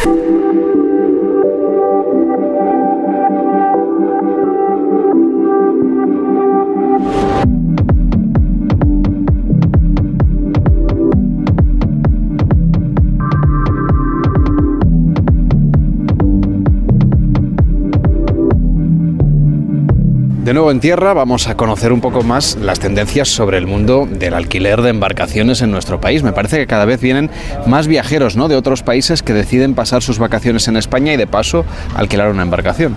Sí, exactamente, es algo que venimos viendo en Click and Boat. En este momento el mercado receptivo más fuerte es Francia, pero ya el segundo es España y este verano vamos a ver a más franceses, más alemanes, más ingleses, eh, más personas de Países Bajos, eh, también los italianos. Al final nuestras costas son hermosas y vienen de todos lados. ¿Y qué tipo de embarcación suelen pedir? Y depende mucho de cuándo es que hacen la solicitud. Las personas que alquilan las embarcaciones a principio de año, digamos en enero, febrero, marzo, suelen alquilar eh, catamaranes y veleros porque quieren pasar una semana a bordo. Pero las personas que alquilan ya cuando están en destino eh, pueden alquilar alguna lancha para salir por el día y disfrutar eh, del mar. Hay algunas embarcaciones que son más fáciles de encontrar que otras, incluso me imagino que algunas serán más económicas probablemente. Eh, en España, ¿cómo estamos de parque de embarcaciones? ¿Hay suficiente disponibilidad como para atender a la demanda que existe? Sí, en, en España depende un poco del tipo de barco que busques, es eh, si vas a encontrar disponible o no. Por ejemplo, en las Islas Baleares los barcos se suelen agotar rápidamente, sobre todo los veleros y los catamaranes, pero es probable que si estás en Valencia en el verano y quieras alquilar una lancha, lo consigas de último minuto. O sea, depende un poco del plan que busques. O sea que la recomendación es que, como ocurre con otros segmentos del turismo, reservemos con tiempo, ¿no? Exactamente, estamos viendo año a año que los viajeros de España alquilan con mayor antelación y eso es genial porque pueden conseguir las embarcaciones que mejor se adaptan a la experiencia que están buscando. Emilia, muchísimas gracias por este paseo en catamarán. Hasta la próxima. Hasta la próxima, muchas gracias a vosotros.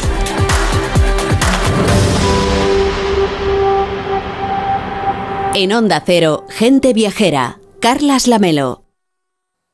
Onda Cero. En la Comunidad de Madrid apostamos por un modelo energético más limpio y sostenible. Por eso, ponemos en marcha el Plan Renove 2023 de calderas y calentadores individuales, para aumentar la eficiencia y reducir el consumo. Infórmate y recibe ayudas de hasta 450 euros para la sustitución de tu antigua caldera. Con este gesto, ahorras energía y proteges el medio ambiente. Comunidad de Madrid.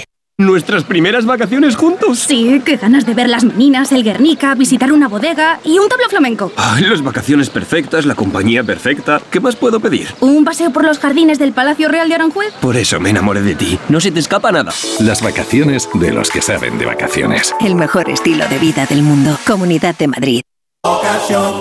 Te compra tu coche, te compra tu carro, te compra tu buga. Te compra tu furgo, te compra tu moto, te compra tu auto, caravan. ¿Te han hecho una oferta? Te la mejoramos. Has oído bien. Mejor precio garantizado y compromiso de pago en 24 horas. Ven a vernos.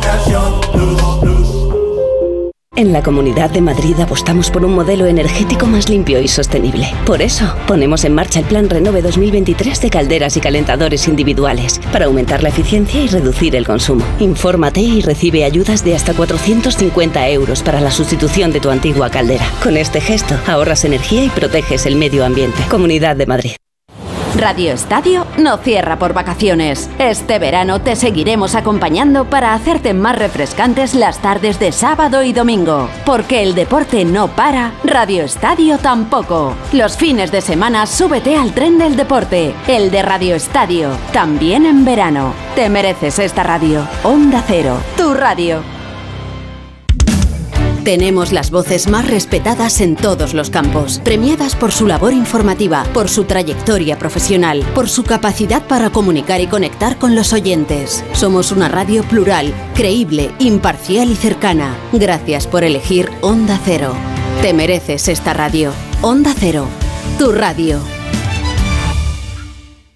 Como el perro y el gato. Es lo que tiene ir al veterinario, que vean lo que le pasa, pero el veterinario ha valorado que esa tos requiere un tratamiento con corticoides y el animal está mejorando. Los gatos que viven en un recinto cerrado y que no salen al exterior, evidentemente en algún momento Tienen la curiosidad. tienen el interés, esa curiosidad. Y si ven una puerta abierta dicen, "Pues venga, a ver qué hay ahí al fondo, pues tiran. Aquí está, como el perro y el gato, para pasar ese buen rato. Todo sobre las mascotas con Carlos Rodríguez. Como el perro y el gato. Sábados a las 3, domingos a las 2 y media de la tarde y siempre que quieras en la app y en la web de Onda Cero. Patrocinado por Menforsan, los especialistas en cuidados, higiene y cosmética natural para las mascotas. Te mereces esta radio. Onda Cero, tu radio.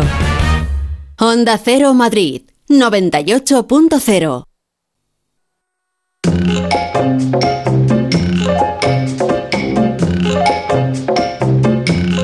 Gente Viajera, el programa de viajes de Onda Cero con Carlas Lamelo.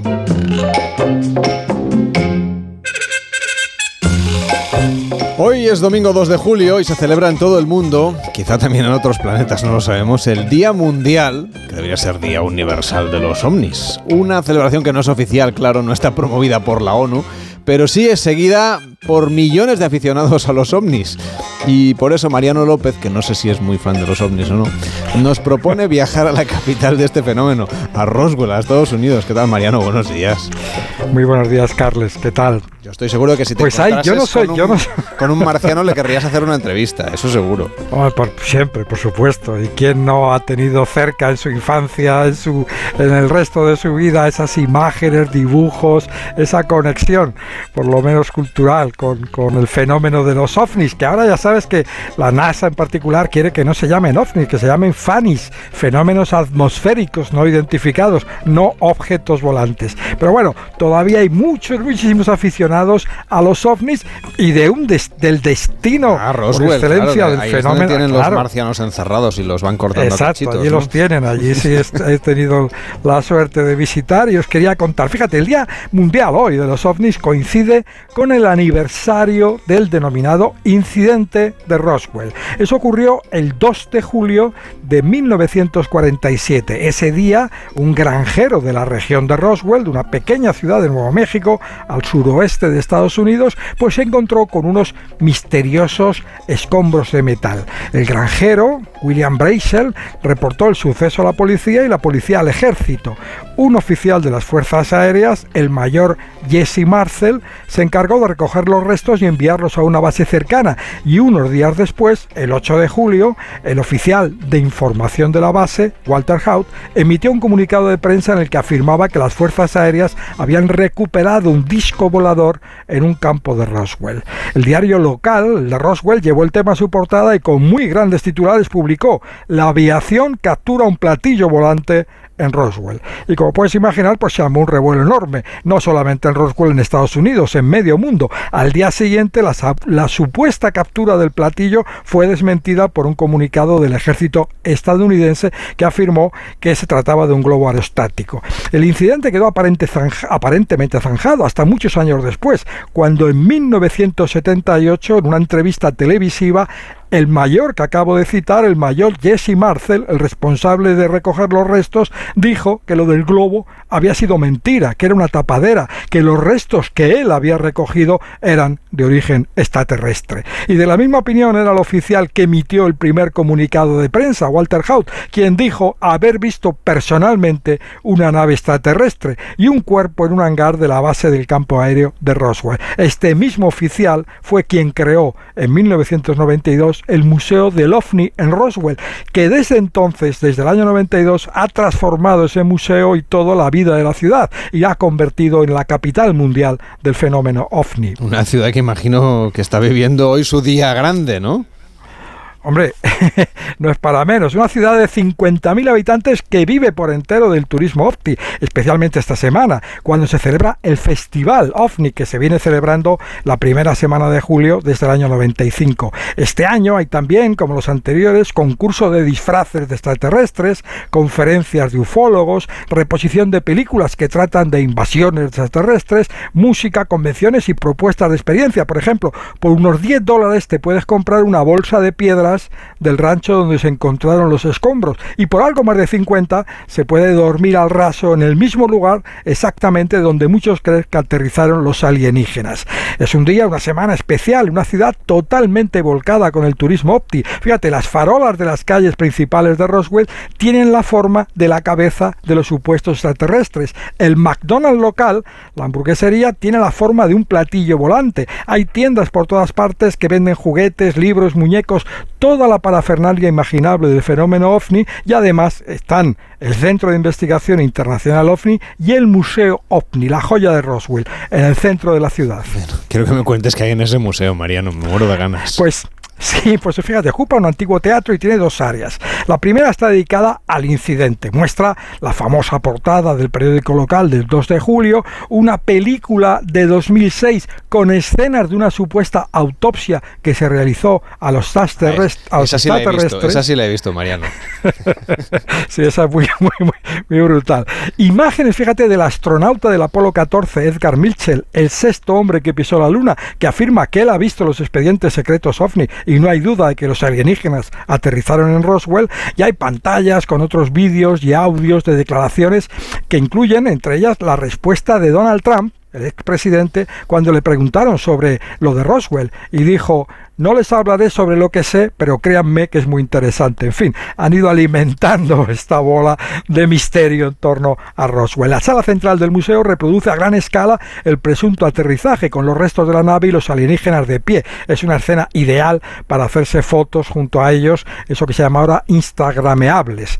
Bueno, pues forman, forman, formando parte uno mismo del fenómeno. La forma de estos alienígenas es muy conocida, muy divulgada. Esa cabeza enorme por la parte superior, alargada por la barbilla, grandes ojos casi fuera de las órbitas, los huesos de la cara muy marcados, nariz pequeña, en fin, como ET, pero mucho más jóvenes que ET. Y luego, más allá de este área dedicada al incidente, pues hay carteles de películas dedicadas a los ovni, una biblioteca enorme y una tienda espectacular con toda clase de, de ideas y camisetas y juguetes, que es seguramente el espacio más visitado del museo. ¿Y por ahí por el mundo hay más museos sobre los ovnis? Pues sí, que yo sepa, hay otros cinco que responden a colecciones particulares de ufólogos, de aficionados que han convertido su colección en ovnis. Hay uno en Argentina, otro en Bagnoregio, en Italia, cerca de Fukushima, en Japón, y otro en Perú, que se muestra restos de las piezas aparecidas en el desierto de Chilca y de las famosas imágenes de Nazca. Oye, y si volvemos a Roswell, Mariano, a ver, una vez hemos visto ya el museo, Lo de la hamburguesería me ha dejado alucinado, pero lo de las farolas, ahora voy a buscarlas como son en internet. pero, ¿qué más podríamos visitar más allá del museo, de las experiencias ovni? Pues mira, la zona, la región donde se encuentra es muy interesante, al sur del Alburquerque de Santa Fe, tanto en naturaleza como en, otras culturas indígenas y también de la historia reciente y, podríamos decir cinematográfica de Estados Unidos, porque cerca, relativamente cerca de Roswell, está Lincoln. Eh, allí se encuentra la cárcel de la que escapó Billy el Niño, matando a tiros a dos agentes, y también se encuentra el hotel operativo, te puedes alojar en él, que fue propiedad del sheriff Pat Garrett, el, el hotel Wortley. Son argumentos, como ves, para, para viajar a Lincoln, que el mes que viene en agosto realizará la gran recreación anual de la fuga de Billy el Niño y su posterior captura por el sheriff Garrett en una localidad cercana en Fort Sumner, algo que hemos visto yo creo en infinitas películas. Pues vaya dos motivaciones, una fuga carcelaria y una visita extraterrestre. Bueno, arréglalo con un poco de música, Mariano. pues bueno, pues de toda la música, hay muchas músicas vinculadas a los OVNI también a la ciudad de Roswell, pero fíjate, yo he elegido un rock and roll pionero del año 57, un rock and roll que nació en medio de una oleada de películas de serie B dedicadas a las invasiones alienígenas. Se llama el rock and roll de los platillos volantes. La letra dice, vi aterrizar un platillo, salieron unos hombrecillos, no pude entender lo que me dijeron, pero su ritmo me contagió y me puse a bailar rock and roll. El rock de los platillos volantes, Billy Lee Riley con el gran Jerry Lee Lewis al piano.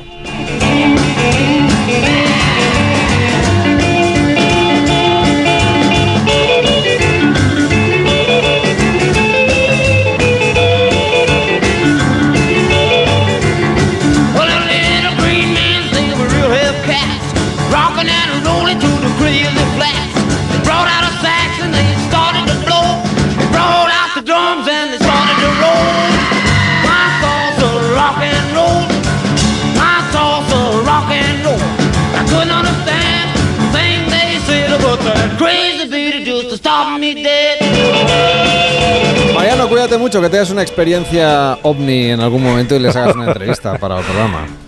Pues cómo no, fíjate, Billy el niño, los ovni, rock and roll, ¿qué más se puede pedir? Con una hamburguesa. Final apoteósico, cuídate mucho y hasta la próxima semana.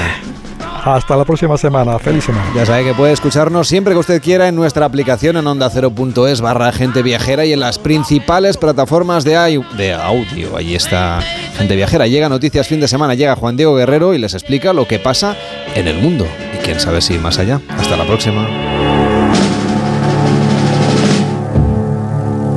En Onda Cero, gente viajera. Carlas Lamelo.